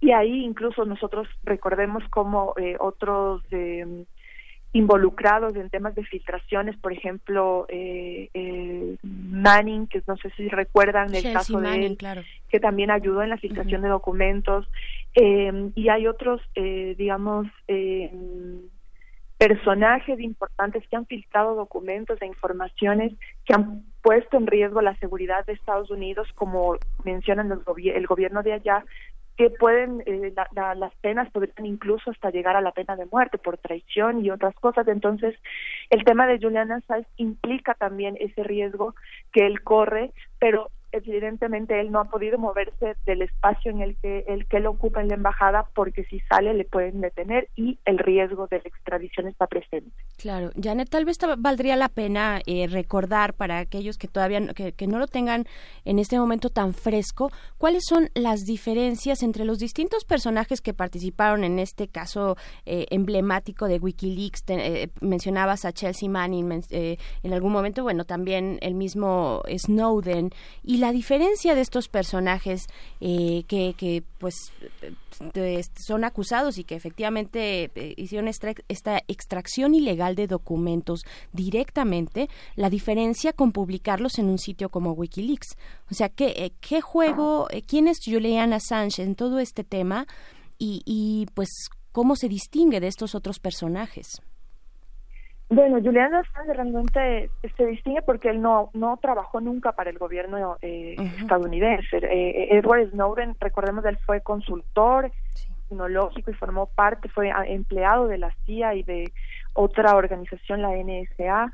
Igual eh, Manning fue, eh, fue eh, efectivo de las fuerzas militares allá, entonces ellos dos han estado, pues, digamos que podemos decir que fueron parte del gobierno estadounidense. el uno estuvo recluido, recordemos, varios años y Snowden está en Rusia desde hace varios años también. Em, en, e, está en ese país porque eh, también volver a Estados Unidos, ser extraditado, eh, se podría también enfrentar a graves cargos, incluso también la pena de muerte. En cambio, eh, Julian Assange, él fundó Wikileaks como un espacio donde la defensa de la libertad de, información y de expresión esté, esté sea como su máxima y Wikileaks ha revelado muchos documentos, la idea es usar la información tecnológica y de extracción de datos para poner al servicio de los ciudadanos cosas que pueden atentar contra ellos, contra ellos mismos e incluso pueden atentar contra el derecho a su privacidad. Entonces, eh, Wikileaks eh, se diferencia y Julian Assange, digamos, de estos otros personajes por el tema de, de, el cargo que ocuparon en algún momento eh, y el, los otros, en cambio, eh, eh, Juliana Assange, en cambio, él, forma parte de una organización eh, sin fines de lucro, una ONG.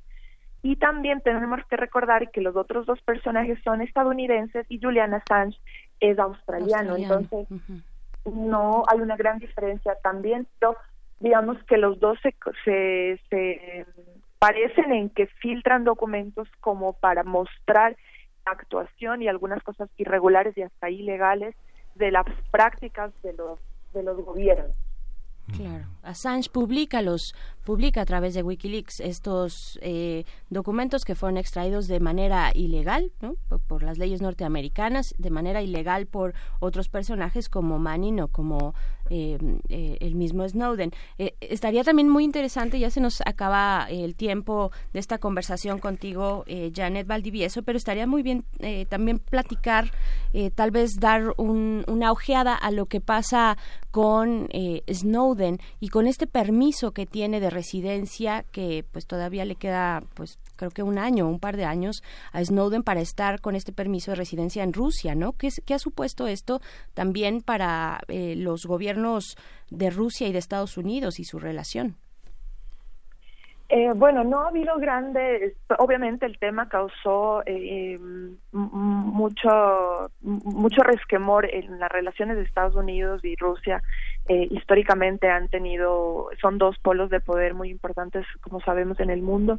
Pero el tema de Snowden en algún momento sí fue muy delicado y ha venido tratándose de otra manera. No, no, no hay nada que que Estados Unidos le pueda reclamar a Rusia. Eh, Rusia siguió todos los protocolos que debió ser. Snowden trató también de, de seguir todas las eh, las leyes de, del país que le está concediendo ahorita eh, una forma de estar ahí. Snowden también solicitó en algún momento un, asilo a Ecuador, viendo el tema de del manejo de Assange, de que a ellos le concedió asilo, también les, le estuvo solicitando algún tipo de protección en algún otro país.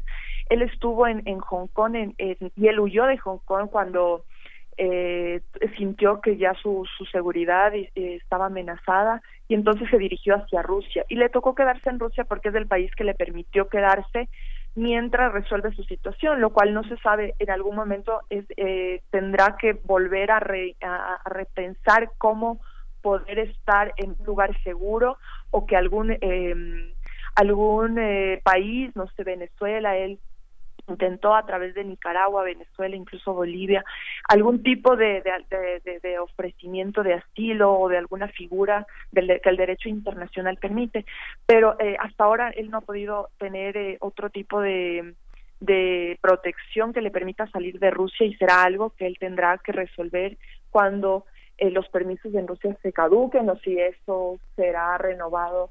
Eso es algo que tendrá que él resolver en los próximos años. Claro, pues, pues veremos cómo, cómo continúa esta situación, cómo se va resolviendo la situación para Julian Assange, fundador de WikiLeaks, en esta, pues, en esta, en esta nueva situación en la que se encuentra y cómo responde también eh, el gobierno de Ecuador. ¿Algún comentario al respecto de qué podríamos estar esperando para estos, para estos días, para estas semanas? En un minutito. Bueno, eh, va a ser importante, como ustedes decían, la visita del relator de la ONU, ¿no? Eso va a ser eh, una una visita que tiene el permiso del gobierno ecuatoriano y Assange también está interesado en que vean las condiciones en las que vive, pero del lado ecuatoriano también el presidente Moreno ha alegado que que algunos cables que han sido filtrados eh, en las redes sociales obtienen fotos personales, conversaciones privadas eh, a este caso en Ecuador lo llaman el INA Papers, es como una filtración de, de, documentos también privados del presidente, pero también de una empresa offshore que tiene su hermano en Panamá y en Belice. Entonces, están muchos componentes involucrados ahí. Él ha dicho que él no tiene nada que ver con esa empresa offshore, pero sí está incluso denunciando ante la ONU que Wikileaks ha filtrado cosas privadas. Wikileaks ha dicho que eh, ellos no han filtrado, que lo que han hecho es replicar la información que otro otro otro ente filtró. Incluso hay periodistas que también filtraron información sobre este tema.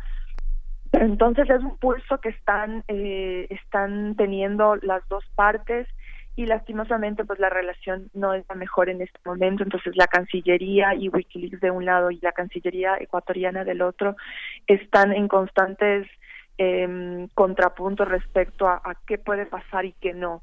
Em, eh, hay un lado expertos dicen que no se puede, eh, no pueden dejar de protegerle a Assange porque él tiene un asilo y aparte con la nacionalidad ecuatoriana él no podría ser extraditado a Estados Unidos así Estados Unidos lo pidiera porque según la Constitución ecuatoriana ningún ecuatoriano puede eh, puede ser sometido a la extradición a ningún país, que todo tiene que sujetarse a las leyes ecuatorianas.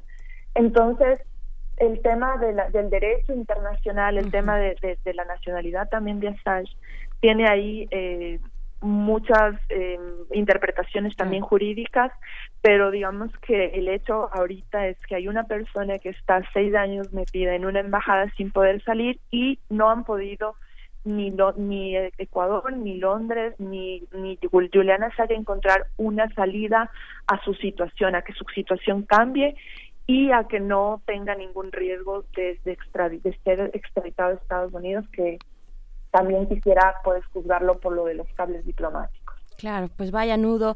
Janet Valdivieso, periodista freelance ecuatoriana, muchas gracias por eh, conversar con nosotros una vez más. Ojalá se repita en un futuro. Muchas gracias, Janet.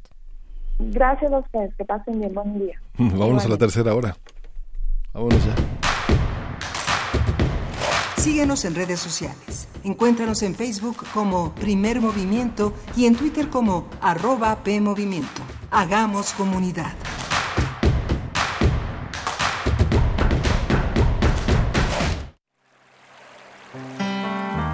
Ella salió del mar para compartir lo más íntimo de su ser su voz.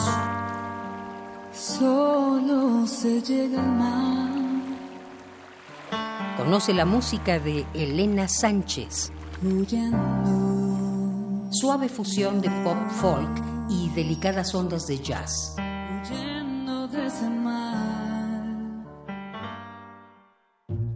Viernes 12 de abril a las 21 horas en la sala Julián Carrillo.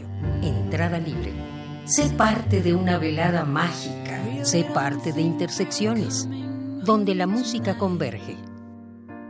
Radio UNAM. Experiencia sonora.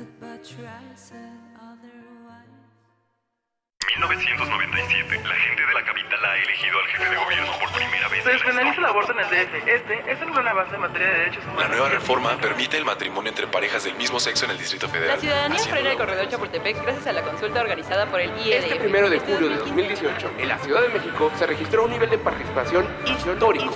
Hace más de dos décadas decidimos transformar nuestra ciudad. Con participación todo funciona. 20 años construyendo democracia. Instituto Electoral Ciudad de México.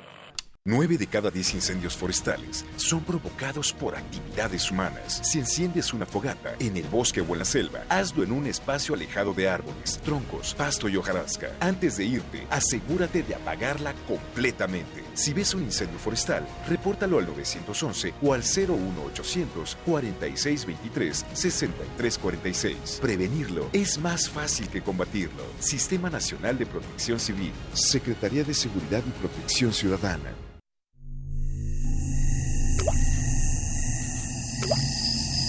Echa a volar tu imaginación y plasma tus ideas de forma visual.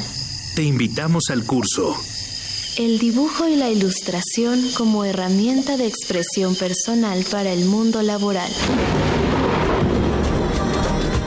Crea imágenes de acuerdo con nuestro entorno y cultura. Martes y viernes, del 3 de mayo al 4 de junio, de 5 a 7 de la noche, en el Aula 2 de Radio UNAM. Informes e inscripciones al 5623-3272. Sé parte de esta experiencia artística. Radio UNAM. Experiencia sonora.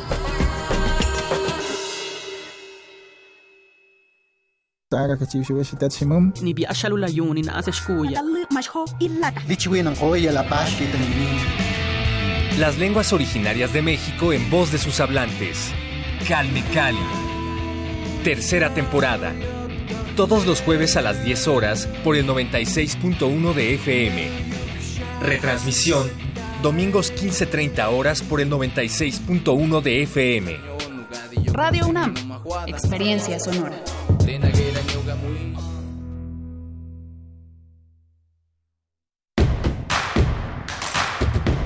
Encuentra la música de primer movimiento día a día en el Spotify de Radio UNAM y agréganos a tus favoritos.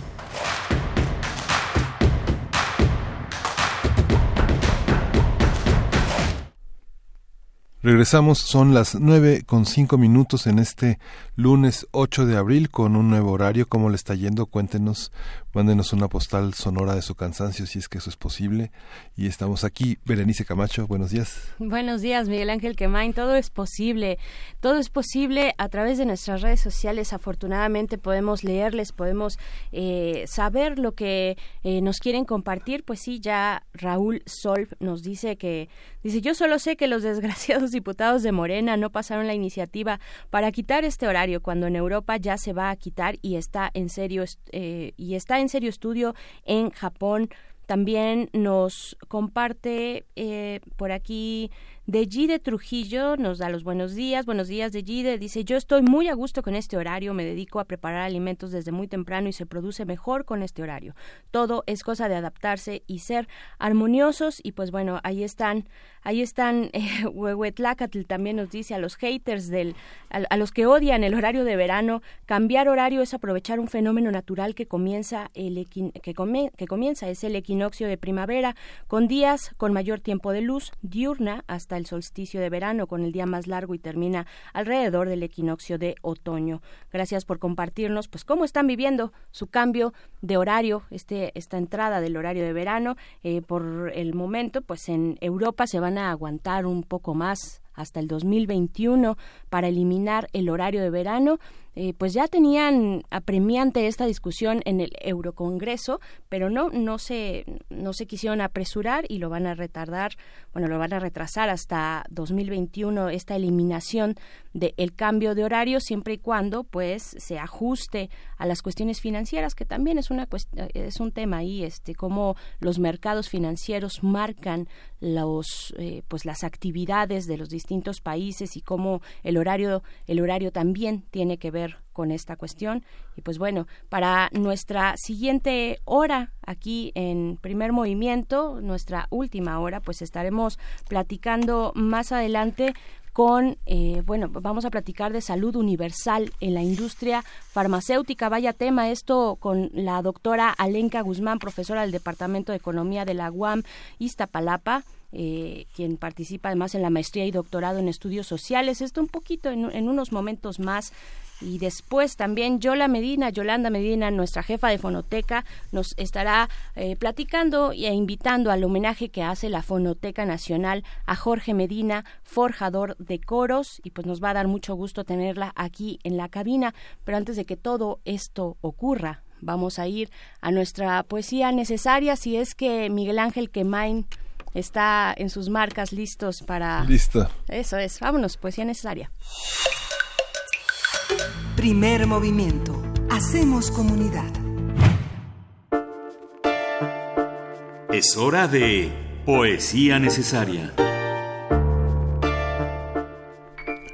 Voy a leer, voy a leer un, un, poema que forma parte de un extraordinario poemario amplio y larguísimo de Jorge Ruiz Dueñas, que se llama La esencia de las cosas, y que abre con una con un epígrafe de Santayana que dice la existencia es una victoria momentánea de la esencia y lo voy a acompañar con una de las portadoras de ese espíritu poético que también lo alimenta que es Amalia Rodríguez la gran eh, mujer del fado portugués con una canción que se llama Barco Negro el mar siempre el mar Dice el poema de Ruiz Dueñas, la vida rodeada de objetos me sostiene, no solo los árboles y la hierba y el estanque colmado de nubes, me sostiene la casa y el monte, la hoja asilada sobre el muro, con la flor de magnolia en el vallado, el rumor urbano y un canto de mujer cuando la radio distrae la soledumbre. No solo me mantiene la distancia poblada de ribazos o el velo de la noche, me sustenta el paso atribulado de la gente, el pregón del vendedor de fruta, el silbato del afilador, igual al llamado a honores por capitanes en cubierta y el inicio de lo inacabado donde está la multitud. Me nutre el botánico milagro abierto sellado con la luz en el calor insurrecto y el sureo de la tarde con las aves en recogimiento. Me sostiene también la medida del hombre y la medida de su Dios. La vida henchida de materia me rodea, no solo el luto de las madres o el cartero al pasar de largo por mi casa, también el ascenso clandestino de la ardilla, el rocío sobre el níspero envuelto en su gamuza, y el espasmo de sépalos y pétalos en el cáliz dulce, mientras la gota se acumula en el fondo de la grieta, desliza su larga huella hasta la charca, y el manantial inunda pastizales, y los arroyos crecen como ríos, y deforman los basaltos, y abren gargantas para llegar al mar, donde los seres van a la deriva ante el régimen de la supervivencia.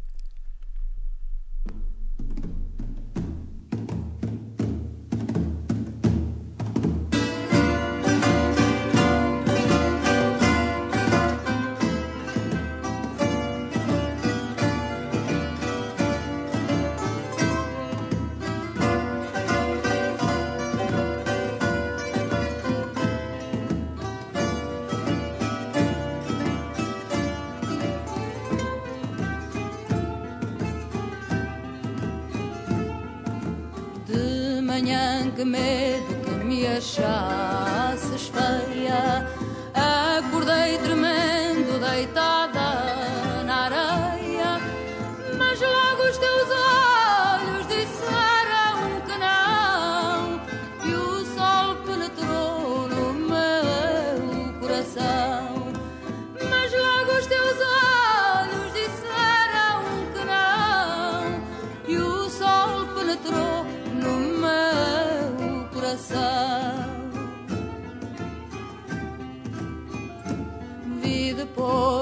numa rocha uma cruz e o teu barco negro dançava na luz.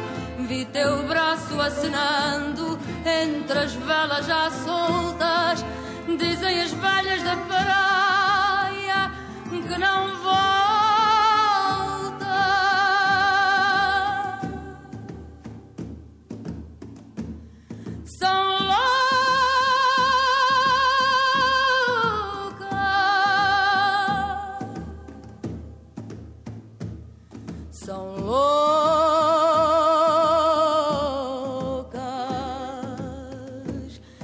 Eu sei, meu amor, que nem chegaste a partir. Pois tudo em meu redor me diz que estás sempre comigo. Eu sei, meu amor, que nem chegaste a partir. Pois tudo em meu redor me diz que estás sempre comigo.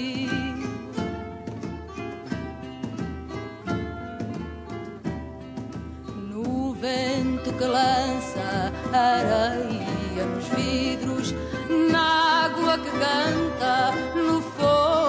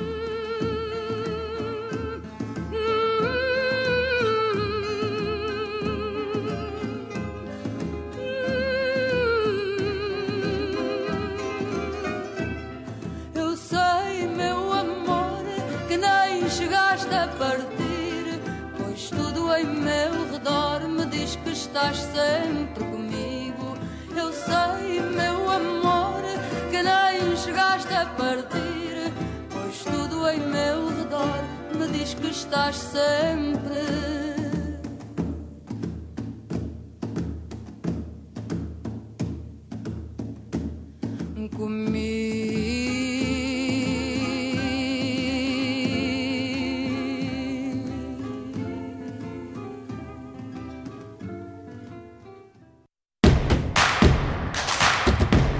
Encuentra la música de primer movimiento día a día en el Spotify de Radio UNAM y agréganos a tus favoritos.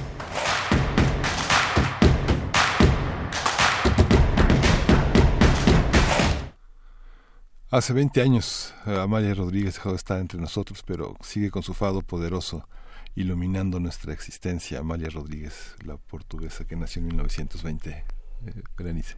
Así es, Miguel Ángel Quemain, ¿qué les pareció esta poesía, esta poesía necesaria de la mano y acompañada de esta eh, fantástica pieza de fado? Pues bueno, seguimos, seguimos aquí adaptándonos al nuevo horario, al horario de verano. Eh, gracias por compartir sus comentarios en nuestras redes sociales, arroba PMovimiento en Twitter, en Facebook nos encuentran como Primer Movimiento. Ya Motif eh, acudió a la convocatoria del envío de postales sonoras. Muchas gracias, eh, arroba motif firme. eh, pues por enviarnos esto que al parecer, eh, bueno, es un, es un video que al parecer retrata al Popocatépetl, a los volcanes que circundan nuestro Valle de México y pues bueno, gracias, gracias por sus comentarios, por sus propuestas, gracias por sus saludos y pues bueno, vamos a continuar eh, con lo que tenemos preparado todavía para esta segunda, segunda, para esta tercera ya hora de primer movimiento. Les digo que apenas, Sí. apenas nos estamos ajustando. Son las nueve de la mañana con 15 minutos y pues bueno, ¿con qué, con qué nos vamos a ir, Sí, pues fíjate que eh, eh, convocamos a nuestros radioescuchas a que se queden hoy a este programa Zapata Vivo que Baltasar eh, Domínguez, eh, eh, un hombre también dedicado a la producción de programas literarios, ha, hecho una serie de 10 capítulos sobre los 100 años, a 100 años de Chinameca, 10 capítulos que empiezan el, este, este lunes a las 12.30, va a tener repeticiones a lo largo de la semana también, del 8 al 9 de abril, a las 5 y media de la tarde en FM y en AM de lunes a viernes, del 15 al 26 de abril a las 13.30 horas. No deje de escuchar esta serie. Es una serie que permitirá entender cuál ha sido el legado de Zapata. Es una serie que recuerda el asesinato, de Emiliano Zapata a partir del desarrollo de los temas que están ligados a la vida, convicción y muerte del llamado caudillo del sur y bueno presenta la importancia de este personaje a partir de su vigencia demandas el plan de Ayala su, todo su legado y lo tenemos nada menos que en la voz de Juan Stack y María Sandoval dos voces entrañables de Radio Nam eh, que siempre están entre nosotros y que son parte fundamental de esta experiencia sonora. Así es, en algún momento, bueno, más adelante, no tenemos el horario, ¿a qué hora va a ocurrir? Sí, va, a ocurrir a las 12.30, hoy a las 12.30, del 8 al 19 de abril, todos los días, de lunes a viernes, Zapata. este año está dedicado a Zapata y bueno, se cumplen 100 años de, de, su, de su asesinato y bueno, tiene, nació en 1879, no, no ha pasado tanto tiempo real e imaginario en la vida política de México. Zapata sigue entre nosotros de muchos, con muchas, de muchas maneras, con muchos nombres, y justamente este está hoy en Radio UNAM. Estará hoy en Radio UNAM y pues bueno, interesante, importante eh, eh, reconocer, bueno, regresar a las lecturas que se ha dado a esta, pues a este icono revolucionario de nuestra historia, eh, a los distintos usos, incluso el, uso comercial, el uso mediático que, que, ha tenido este personaje, qué tan, qué tan bueno o malo, nocivo o positivo es recuperar personas de este talante y de esta importancia, pues para temas, digamos, comerciales, ¿no? Eh, porque finalmente es lo que lo que son encontrar a Zapata en playeras, en, gorras y, y, bueno, pues todo lo que y, y como algunas marcas también echan mano de estas figuras, la figura del Che, por supuesto, es el primer referente para eh, acercarse a las nuevas generaciones. Es este un buen acercamiento, el, el acercamiento comercial es una buena forma de acercarnos como nuevas generaciones a estos referentes tan importantes que se desdibujan qué se gana con estos, pues con estas prácticas, pues estaremos, eh, creo que puntualizando esa esa discusión. Por el momento, pues les invitamos a eh, después del mediodía a escuchar este trabajo. Le mandamos un saludo a Juan Stack, querido que que pues integra parte de este equipo que se dio a la tarea de, dar este perfil de Emiliano Zapata. Y ahora sí, vámonos con nuestra mesa del día. Primer movimiento. Hacemos comunidad. La mesa del día. La cobertura sanitaria universal es el tema del Día Mundial de la Salud que se celebró ayer. Aunque hay avances en este ámbito, millones de personas siguen sin acceso alguno a la atención de la salud. Incluso muchos de ellos se ven obligados a elegir entre la atención de salud y otros gastos como alimentos o vivienda. Uno de los aspectos fundamentales para que todo el mundo goce del grado máximo de salud es que se pueda lograr el acceso equitativo a medicamentos seguros y asequibles.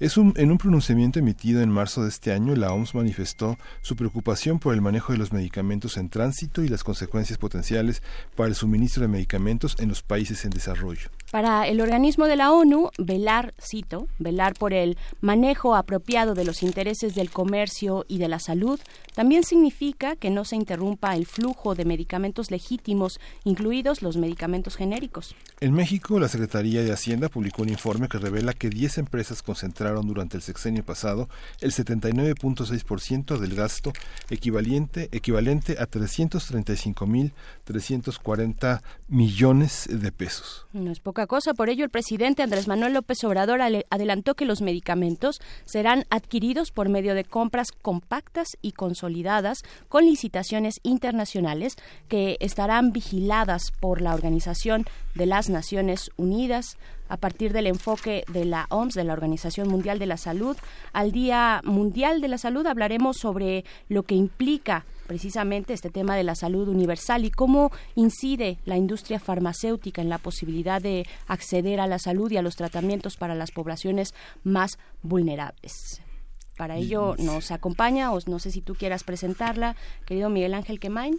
Sí, está con nosotros la doctora Alenka Guzmán. Ella eh, ya la conocimos por el primer libro que comentamos aquí en el primer movimiento de la industria farmacéutica y la propiedad intelectual, los países en desarrollo, un trabajo que coordinó con Gustavo Viniegra y justamente ahora eh, un nuevo libro que publica Jediza con una coedición con la UAM que se llama Propiedad intelectual y capacidades de innovación en la industria farmacéutica de Argentina, Brasil y México. Alenka desde 2003 hasta la fecha no, no, no ha parado de investigar sobre este tema. Eh, bienvenida. Eh. también hay otro libro. También es que nos está compartiendo algunas publicaciones eh, interesantes. Eh, doctora Alenka Guzmán, profesora del Departamento de Economía de la UAM Iztapalapa, quien participa en la maestría y el doctorado de estudios sociales, eh, línea económica social y en el programa integrado de maestría y doctorado en ciencias económicas de la UAM, doctora en economía industrial por la Universidad de la Sorbonne Nouvelle en París y también sus temas son innovación, propiedad intelectual, productividad y competitividad y crecimiento económico particularmente en sectores siderúrgico, farmacéutico, biofarmacéutico y nanotecnología. Te damos la bienvenida de esta manera. Doctora Alenka Guzmán, gracias por estar acá.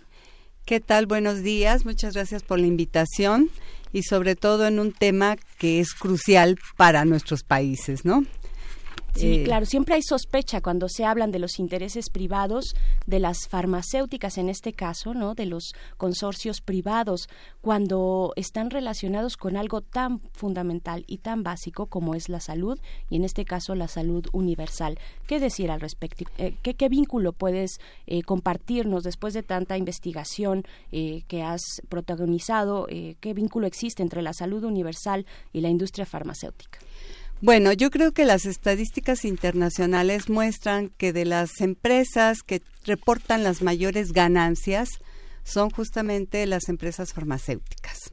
Entonces, digamos, constituyen un oligopolio eh, eh, internacional que controla pues la producción de los medicamentos novedosos. Ellas son las que hacen mayor gasto en investigación y desarrollo y fundamentalmente pertenecen a países desarrollados. De tal manera que eh, pues van a estas empresas farmacéuticas van a hacer estudios de enfermedades que les puedan ser rentables es decir que los medicamentos novedosos les puedan reportar grandes ganancias. De tal manera que para países en desarrollo, en donde habrá algunas enfermedades en donde no les interese porque el mercado sea pequeño, entonces no van a eh, desarrollar este tipo de investigaciones.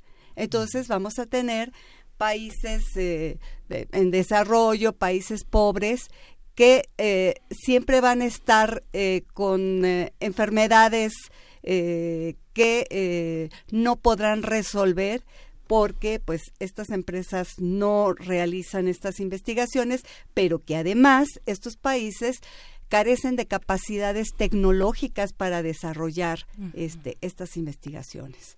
Entonces, tenemos otros países, por ejemplo, más o menos hay como eh, una veintena de países eh, que podrían ser país, entre países emergentes, países en desarrollo, que tienen relativas capacidades tecnológicas para desarrollar productos nuevos, pero aún son, son pocos.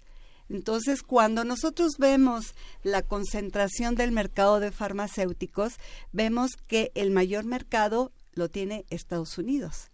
O sea, es decir, donde hay mayor capacidad de, de acceso. Sin embargo, este mismo país tiene serios problemas en la salud porque no tienen un sistema de salud público este universal que les permita resolver todos sus problemas. Entonces, cuando vienen problemas como cáncer, cuando vienen problemas muy fuertes, entonces ellos van a destinar gran parte de sus recursos a la salud, descuidando otro tipo de cosas, ¿no? Claro. Eh, ¿Cómo eh, se relaciona esta cuestión y cuál es el debate en torno a algo bien interesante que además nos compartes en estos libros que, que, ahorita eh, pone sobre la mesa, sobre la propiedad intelectual? eh, de la tecnología que se desarrolla para temas de salud y farmacéutica, ¿cómo se desarrolla? ¿Cuál es el debate? El debate que existe tal vez en la Organización Mundial de la Salud, vaya, hay un debate ahí, quién tiene el poder, las capacidades y las patentes para eh, pues incidir en temas tan importantes como el de la salud. Sí. Bueno, justamente uno de los debates ha estado en relación a la propiedad intelectual. Yo creo que pues actualmente se ha reconocido que, que las patentes pues son un derecho de, la propiedad intelectual porque es un incentivo, un incentivo para que se innove, para que se desarrollen nuevos eh, medicamentos. Pero el problema es que eh, el gasto en investigación y desarrollo es muy fuerte y este se va a cargar a, eh, a los medicamentos, a los medicamentos novedosos. Pero ¿qué pasa cuando hay una crisis sanitaria en los países? Entonces ahí tú tienes el derecho de la salud y el derecho al acceso a los medicamentos. Entonces, digamos, este es un debate que ya tiene eh, algunas décadas y que eh, los acuerdos internacionales que se, se tomaron, por ejemplo en Doha, es que cuando los países estén en crisis sanitarias, estas patentes podrían ser, por, por decirlo así, confiscadas temporalmente para asegurar que los medicamentos puedan ser producidos para atender esas crisis sanitarias. Y no todos los países aplican este tipo de situaciones. Entonces, eh, digamos, yo creo que eh, en México pues hubo mucho rechazo a eh, una prolongación de las patentes a 20 años. Sin embargo, las empresas nacionales empezaron a entender que tenían que innovar, porque las empresas nacionales estaban acostumbradas a el proteccionismo del gobierno. Entonces ellos tenían el mercado, eh, el mercado público para los medicamentos. Entonces, digamos, eh, ellos producían comprando licencias o con algunos medicamentos que, o sea, no estaban, no tenían la protección porque en México no había la protección de 20 años. Pero ¿qué ocurre cuando se refuerza esa propiedad intelectual? Al principio, pues hubo mucho, mucha molestia de las empresas y estas perdieron el mercado. Por eso ustedes daban cifras acerca que son las empresas transnacionales quienes controlan el mercado nacional y ya no solamente el privado, sino el público, porque digamos ellas ellas están produciendo los medicamentos que están resolviendo los, eh, los problemas de, de, nuevas enfermedades. Por ejemplo, hay un caso de la hepatitis, es decir, los medicamentos de primera generación que se desarrollaron entre 1999 y 2010, ¿verdad? Eh, llevaban 48 semanas para solución y solamente había un 41% de, de, de, la tasa de alivio de esta, de esta enfermedad. La segunda generación de medicamentos, que va del 2011 al 2013, ¿verdad? Eh, eh, resolvían el problema de 24 a 28 semanas y la tasa de, de alivio era entre 63 y 80% de la población que se curaba con estos medicamentos.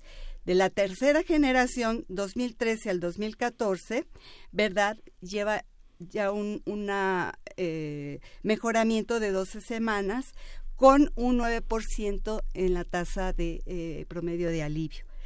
En la cuarta generación, que va del 2014 al 2016, ¿verdad? Va de 8 a 12 semanas y la tasa promedio de, de, alivio es de 90-96%. Entonces, esto, estos datos nos están indicando cómo los medicamentos nuevos pueden resolver de una mejor manera ciertas enfermedades. Ahora, el precio de estos. Entonces, ¿qué es lo que ocurre?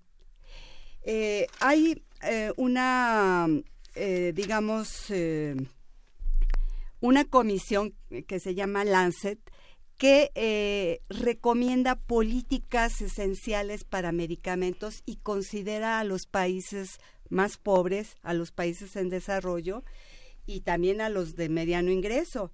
Entonces, lo que va a recomendar, ¿verdad?, es que debe de haber un liderazgo público internacional, donde entraría la Organización Mundial de la Salud, que algunas gentes dicen, a veces su, su posición es un poco ambigua. ¿Por qué?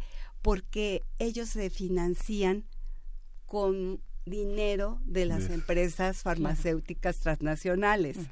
Tiene un conflicto de interés evidente. Exactamente. Entonces, debe de haber este liderazgo público internacional para fomentar la investigación y desarrollo esencial con respecto a las necesidades de estos países. Entonces, eh, debe de haber una investigación y desarrollo global que se pueda en el, en el marco de acuerdos internacionales, ¿verdad? Que incluyan mecanismos para asegurar que los medicamentos sean disponibles. Es decir, si nosotros nos estamos dando cuenta en relación al caso que me, eh, mencioné de la hepatitis, que eh, los nuevos medicamentos están resolviendo de mejor manera, por ejemplo, hay cánceres que, que, se están curando. Ah, hay, eh, por ejemplo, tratamientos para la esclerosis múltiple que están evitando que eh, se, manifieste ah, eh, y que avance el problema. Entonces, ¿cómo vamos a hacer para que nuestros países puedan acceder a estos medicamentos? Entonces, ahí la pregunta es, ¿cómo lograr que los países del norte puedan seguir destinando recursos a la investigación y desarrollo y creando nuevos medicamentos y cómo los países del sur pueden acceder a estos medicamentos. Pero entonces yo creo que no, no tenemos que dormirnos en el sentido de esperar a que ellos den todas las concesiones, sino en el sentido de que los países eh, pobres, los países este, de, eh, de, mediano ingreso, también puedan participar de manera conjunta internacional en, ciertos proyectos de investigación y desarrollo que puedan llevar a, eh, a, la generación de nuevos medicamentos. Entonces, por ejemplo, de los países emergentes, quienes han tomado un liderazgo notable son eh, India, este, China y, eh, y Brasil. Pero digamos, ahí tiene que ver algo muy importante, que es que los países tengan una política industrial en relación al sector farmacéutico. Eh, por ejemplo, en el caso de Brasil, que desafortunadamente ahorita tenemos un presidente que no es el que impulsó esto, pero durante el gobierno de Lula se impulsó el que la industria farmacéutica fuera colocada a nivel constitucional como prioritaria, mm. ¿verdad? Entonces, yo creo que en el caso de México, eh, el modelo que nosotros tenemos es un modelo transnacional, es un modelo que domina. E incluso en los acuerdos del Tratado de Libre Comercio en el en el reciente... En el TEMEC. En el TEMEC. Lo que nos comentan los, los colegas que estuvieron de la, de la industria de la, de la NAFAM, de los productores de, de fármacos nacionales, que fue verdaderamente terrible para México. ¿Por qué? Porque ahora viene una nueva generación de productos eh, biofarmacéuticos que tienen que ver con la con el desarrollo de las biotecnologías. Y eh, lo que hacen es que los biogenéricos van a tener muchas dificultades para su desarrollo porque los Estados Unidos lo que hicieron es eh, que eh, México acepte que las empresas nacionales tengan que repetir todo el proceso de investigación y desarrollo lo cual nos para colocarlo en ese eje de biotecnologías. Exactamente. Es decir, ahorita nosotros tenemos una industria de genéricos que se va moviendo, que va creciendo, pero con ciertas dificultades, porque las empresas transnacionales también han desarrollado sus productos genéricos. Entonces, digamos, yo creo que, que en México se tienen capacidades porque tenemos a especialistas a, a, nivel de egresados de las universidades con licenciaturas, maestrías, doctorados, que tienen esas capacidades para desarrollar. Y yo creo que si en México se pensara en que eh, en el gasto eh, en investigación y desarrollo no podemos ser, eh, no podemos recortar el gasto. ¿sí? Ahí no podemos hablar de una política de austeridad. Claro. Sí, eh, ahí, perdón, hay muchos de los medicamentos genéricos transnacionales entran a través de las etiquetas eh, argentinas, brasileñas, centroamericanas, con tratados de comercio mucho más flexibles que con los Estados Unidos y con otro tipo de problemas? ¿O esto es una competencia por una parte, no es leal, pero sí francamente con muchas desventajas para los genéricos mexicanos y eh, esta, esta parte de, esta, de este eje que ahora pone Estados Unidos en el tratado para eh, realizar nuevamente todas las tareas de investigación y de algún modo certificar todo el tratamiento de estos nuevos medicamentos. ¿Es así la situación o qué pasa con los medicamentos genéricos transnacionales que llegan a través de Latinoamérica, por ejemplo? Bueno, yo creo que hemos tenido algunos retrocesos porque cuando se dio la crisis de la H1N1, eh, fue en la época de Calderón, ¿verdad? Eh, y entonces ahí lo que dijeron que para conseguir medicamentos más baratos, entonces pues ya no se iba a poner el requisito de que se produjeran en México. De tal manera que muchas empresas transnacionales pues lo que dijeron, pues perfecto, no tenemos necesidad de tener empresas en México y eh, digamos los de Cofeprice se iban a encargar de estar viajando en el mundo para estar certificando los medicamentos. De tal manera que yo creo que ese tipo de situaciones son retrocesos que se tienen. Entonces, eh, yo creo que habría que modificar este y habría que cambiar. Y digamos, en esto del TEMEC, eh, pues la pregunta se hace, ¿por qué, ¿por qué se permitió tal avance? ¿Por qué, digamos, eh, cuando uno eh, detecta eh, las patentes registradas en México, vamos a tener que, sobre todo son internacionales, o sea, es decir, a nivel general de las patentes, el 90 del 96 al 98% son extranjeras y solo 4 2% son son eh, mexicanas.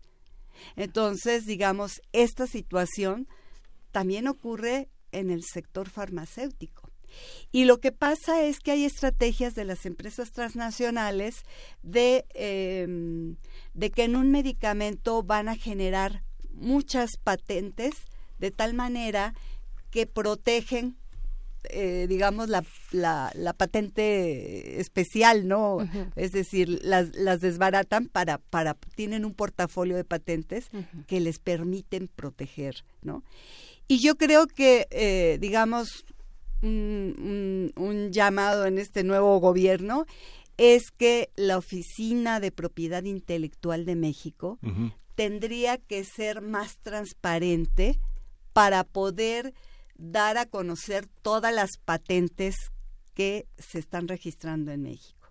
Porque al final de cuentas, eh, digamos, mm, no es que las compañías vayan a eh, producir algo que está protegido, pero el conocimiento se hay, hay, una derrama del conocimiento que puede fortalecer a crear y a desarrollar nuevas ideas. Y es un paradigma ético internacional, ¿no? digamos, o, cómo, eh, los investigadores y toda la producción de conocimiento que se genera bajo un contrato de exclusividad y no promoción, no difusión de esos conocimientos, eh, entra en ese debate o, o, cómo los investigadores están obligados a que, digamos, cuando pertenecen y tienen proyectos personales y digamos que son eh, colaboraciones que se hacen bajo un régimen fiscal específico para intervenir en una farmacéutica. ¿Cómo, cómo conciliar estos intereses? incluso de coinversión, ¿no? Entre universidades y privados.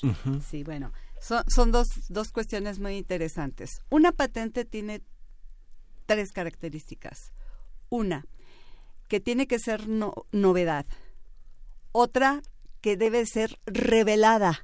Como está protegida, puede ser revelada, la gente lo puede conocer. Ah, o sea, tiene que ser publicada.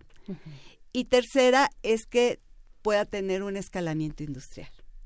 Esas son las tres características eh, importantes de una patente. Entonces, se supone, ¿verdad?, que debe de haber incentivos para que la gente desarrolle nuevas cosas. Ahí no puede haber austeridad ni debe de haber, debe de haber incentivos. El papel de las universidades es crucial porque las las universidades tienen eh, dentro de sus disciplinas científicas eh, pues la eh, biología, este, la química, la, hasta la física, muchas que se conjuntan, incluso ahora en las nanotecnologías, hay disciplinas que convergen en, en, la nanotecnología. Y entonces se pueden desarrollar muchas novedosas ideas que pueden incluso llegar hasta eh, la propuesta de nuevas terapias médicas.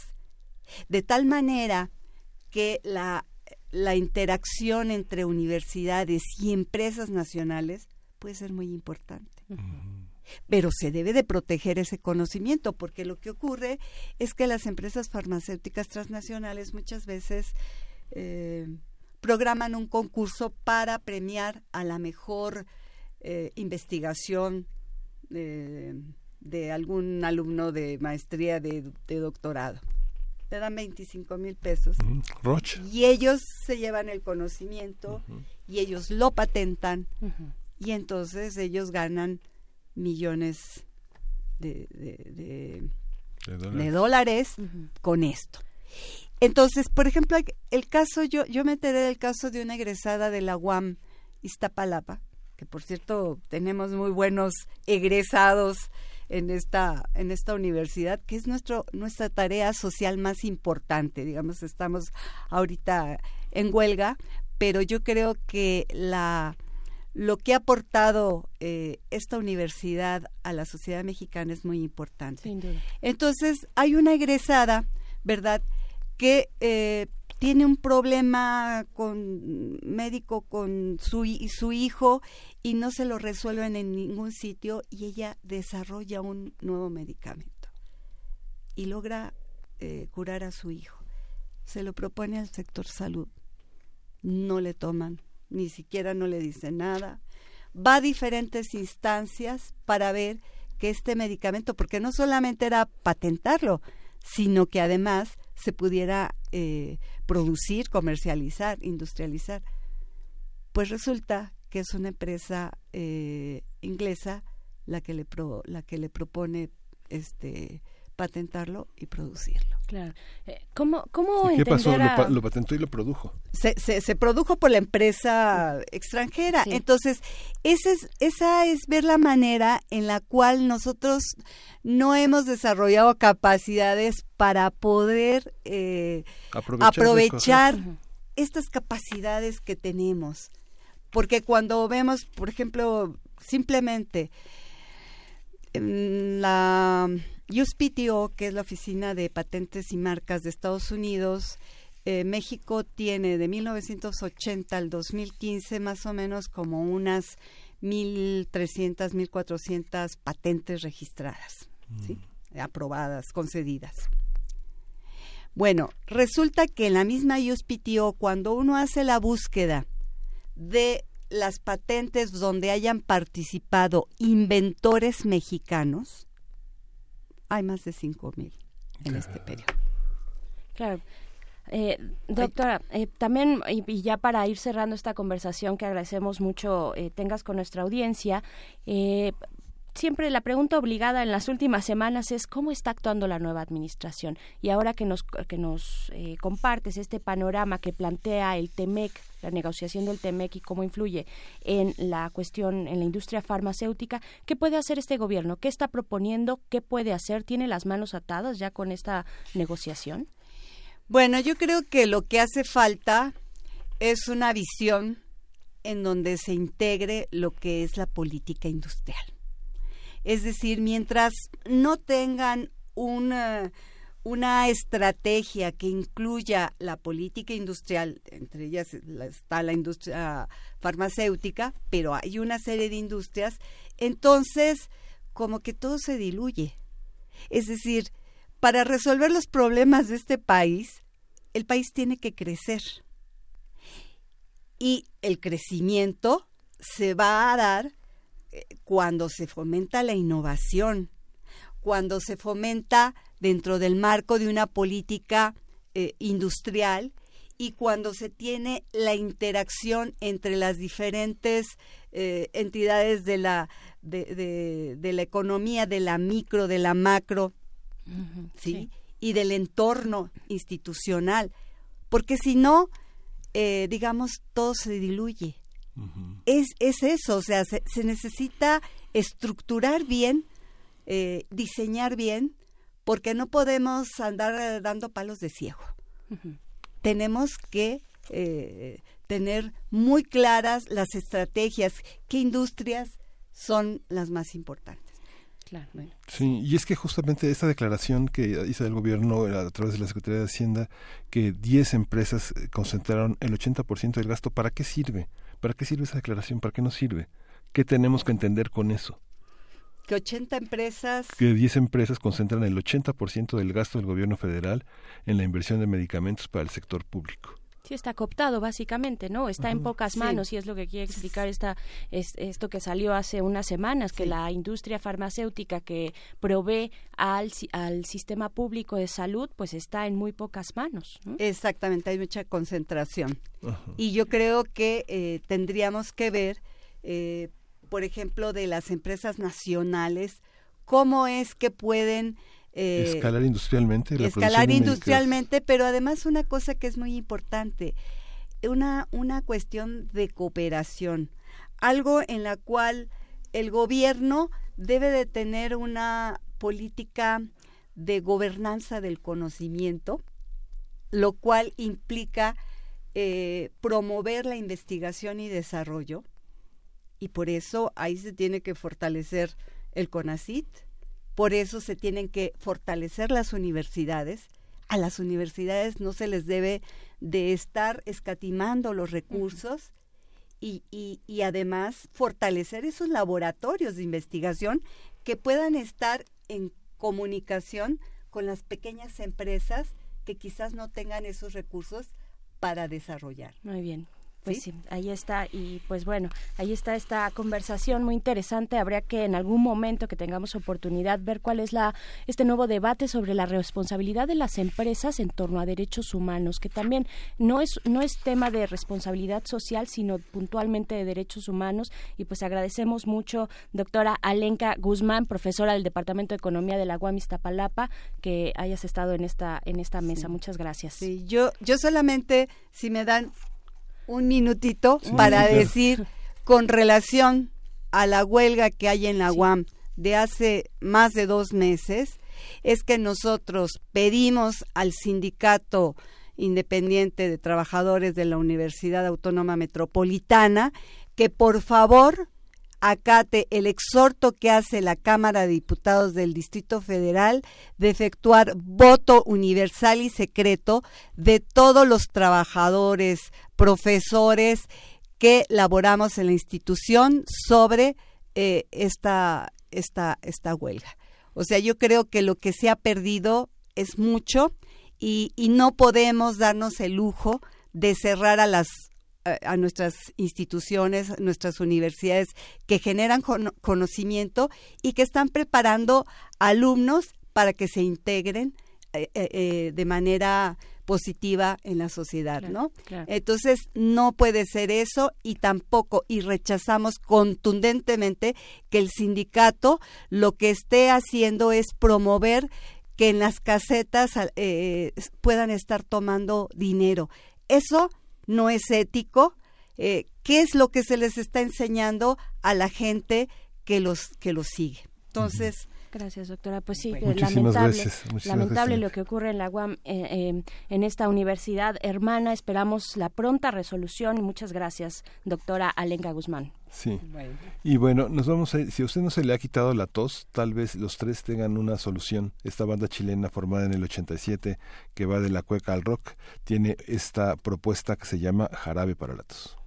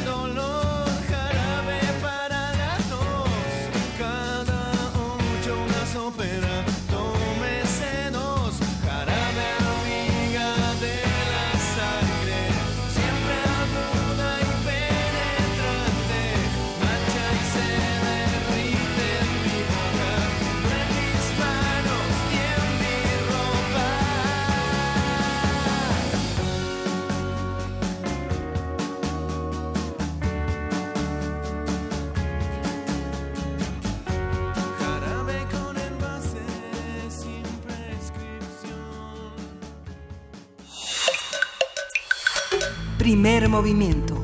Hacemos comunidad. Estamos de vuelta en los últimos minutos que nos quedan de primer movimiento para hablar de este homenaje a Jorge, Jorge Medina, forjador de coros, un homenaje que tendrá lugar en la Fonoteca Nacional y está Yolanda Medina, integrante de esta radio universitaria, para platicarnos al respecto. Yolanda, bienvenida. Hola, buenos días. Buenos días, ¿cómo estás? Dinos todo de esto. Mira, se, el maestro Medina murió el 26 de diciembre es una pérdida para la música coral en México. Y la fonoteca, junto conmigo, soy hija del maestro Medina, me ha pedido este, que hagamos una sesión de escucha. La sesión de escucha es recuperar audios de la fonoteca de diferentes instituciones, de diferentes épocas, y sacarlas y que todos oigamos el trabajo del maestro Medina. El maestro Medina empezó hace 60 años y poco a poco, a través de los audios que encontramos, vamos a hacer una sesión de escucha en donde empezamos por lo más este digamos, lo más viejo que tenemos es en los sesentas, es su trabajo con la, en aquel entonces era la orquesta de la universidad que dirigía el maestro Mata. Y nos encontramos con que ese archivo le pertenece a Radio UNAM. Todo el, el archivo de la UFUNAM está este, en Radio UNAM. Entonces fuimos escarbando, fuimos seleccionando qué audios son representativos y después nos saltamos a Guadalajara, a la Universidad de, en la Universidad de Guadalajara, en un archivo de la XW, nos saltamos su trabajo con el gran violonchelista Pablo Casals en una un pedacito, no podemos poner la obra completa, de su pesebre, que es el, el oratorio para la paz. Ya muy grande, Pablo Casals vino a México y dirigió. Y ese es uno de sus primeros trabajos. Y bueno, el maestro Medina abarcó música sinfónica coral, música de cámara, eh, de todas las épocas, de todas las épocas. Y vamos a hacer un recorrido sobre todo su trabajo, oyendo lo finalmente lo que más me gusta a mí. Ajá, claro, claro. que fui quien seleccionó toda la obra, ¿no? Están invitados, es el día de mañana a las 7 de la noche en la Fonoteca Nacional, en la sala Murray Schaffer. La Fonoteca Nacional se encuentra en Francisco Sosa 383, es la antigua casa de Alvaradito, en Salvador Novo y Francisco Sosa. Si uno entra por Avenida Universidad, cuadra larga, pero hay entrada, les recomiendo que tengan cuidado con el coche, no hay muchos lugares donde estacionarse, pero bueno, estamos esperando, sobre todo una de las razones por las que yo quería hablar en este medio es que sé que no es, muchos de nuestros radioescuchas fueron sus alumnos. El maestro Medina a través de 60 años tuvo alumnos de todo tipo, de todas las disciplinas musicales y estuvieron en sus coros. Entonces vamos a oírnos todos, porque todos estuvimos en esos coros. Muy bien. La importancia de los coros en México y de sus procesos es algo que no ha sido estrictamente documentado y muchas de las personas que fueron los grandes directores de coros ya no están con nosotros, entre ellos él y bueno, eh, de primera mano recuerdo a Erika Kovacek, por ejemplo. ¿no? Erika desgraciadamente murió hace algunos años, no, no recuerdo con exactitud. Erika dirigía el Convivium Musicum. El Convivium Musicum era un coro de amateurs que les gustaba cantar. El trabajo de Erika era impresionante porque logró una disciplina y una calidad coral muy buena a lo largo de muchos años. Yo creo que los mejores años del Convivium Musicum pudieron haber sido en los 70s y los 80s en cuanto a su capacidad sinfónico coral. Y bueno, para atrás siempre ha habido coros, siempre ha habido coros. El rector Carlos, no, Ignacio Chávez, en el 62, hace una invitación, una primera invitación a formar un coro en cada una de las facultades. Lo que el día de hoy es la, el, el programa de coros universitarios que dirige Ana Patricia Carvajal.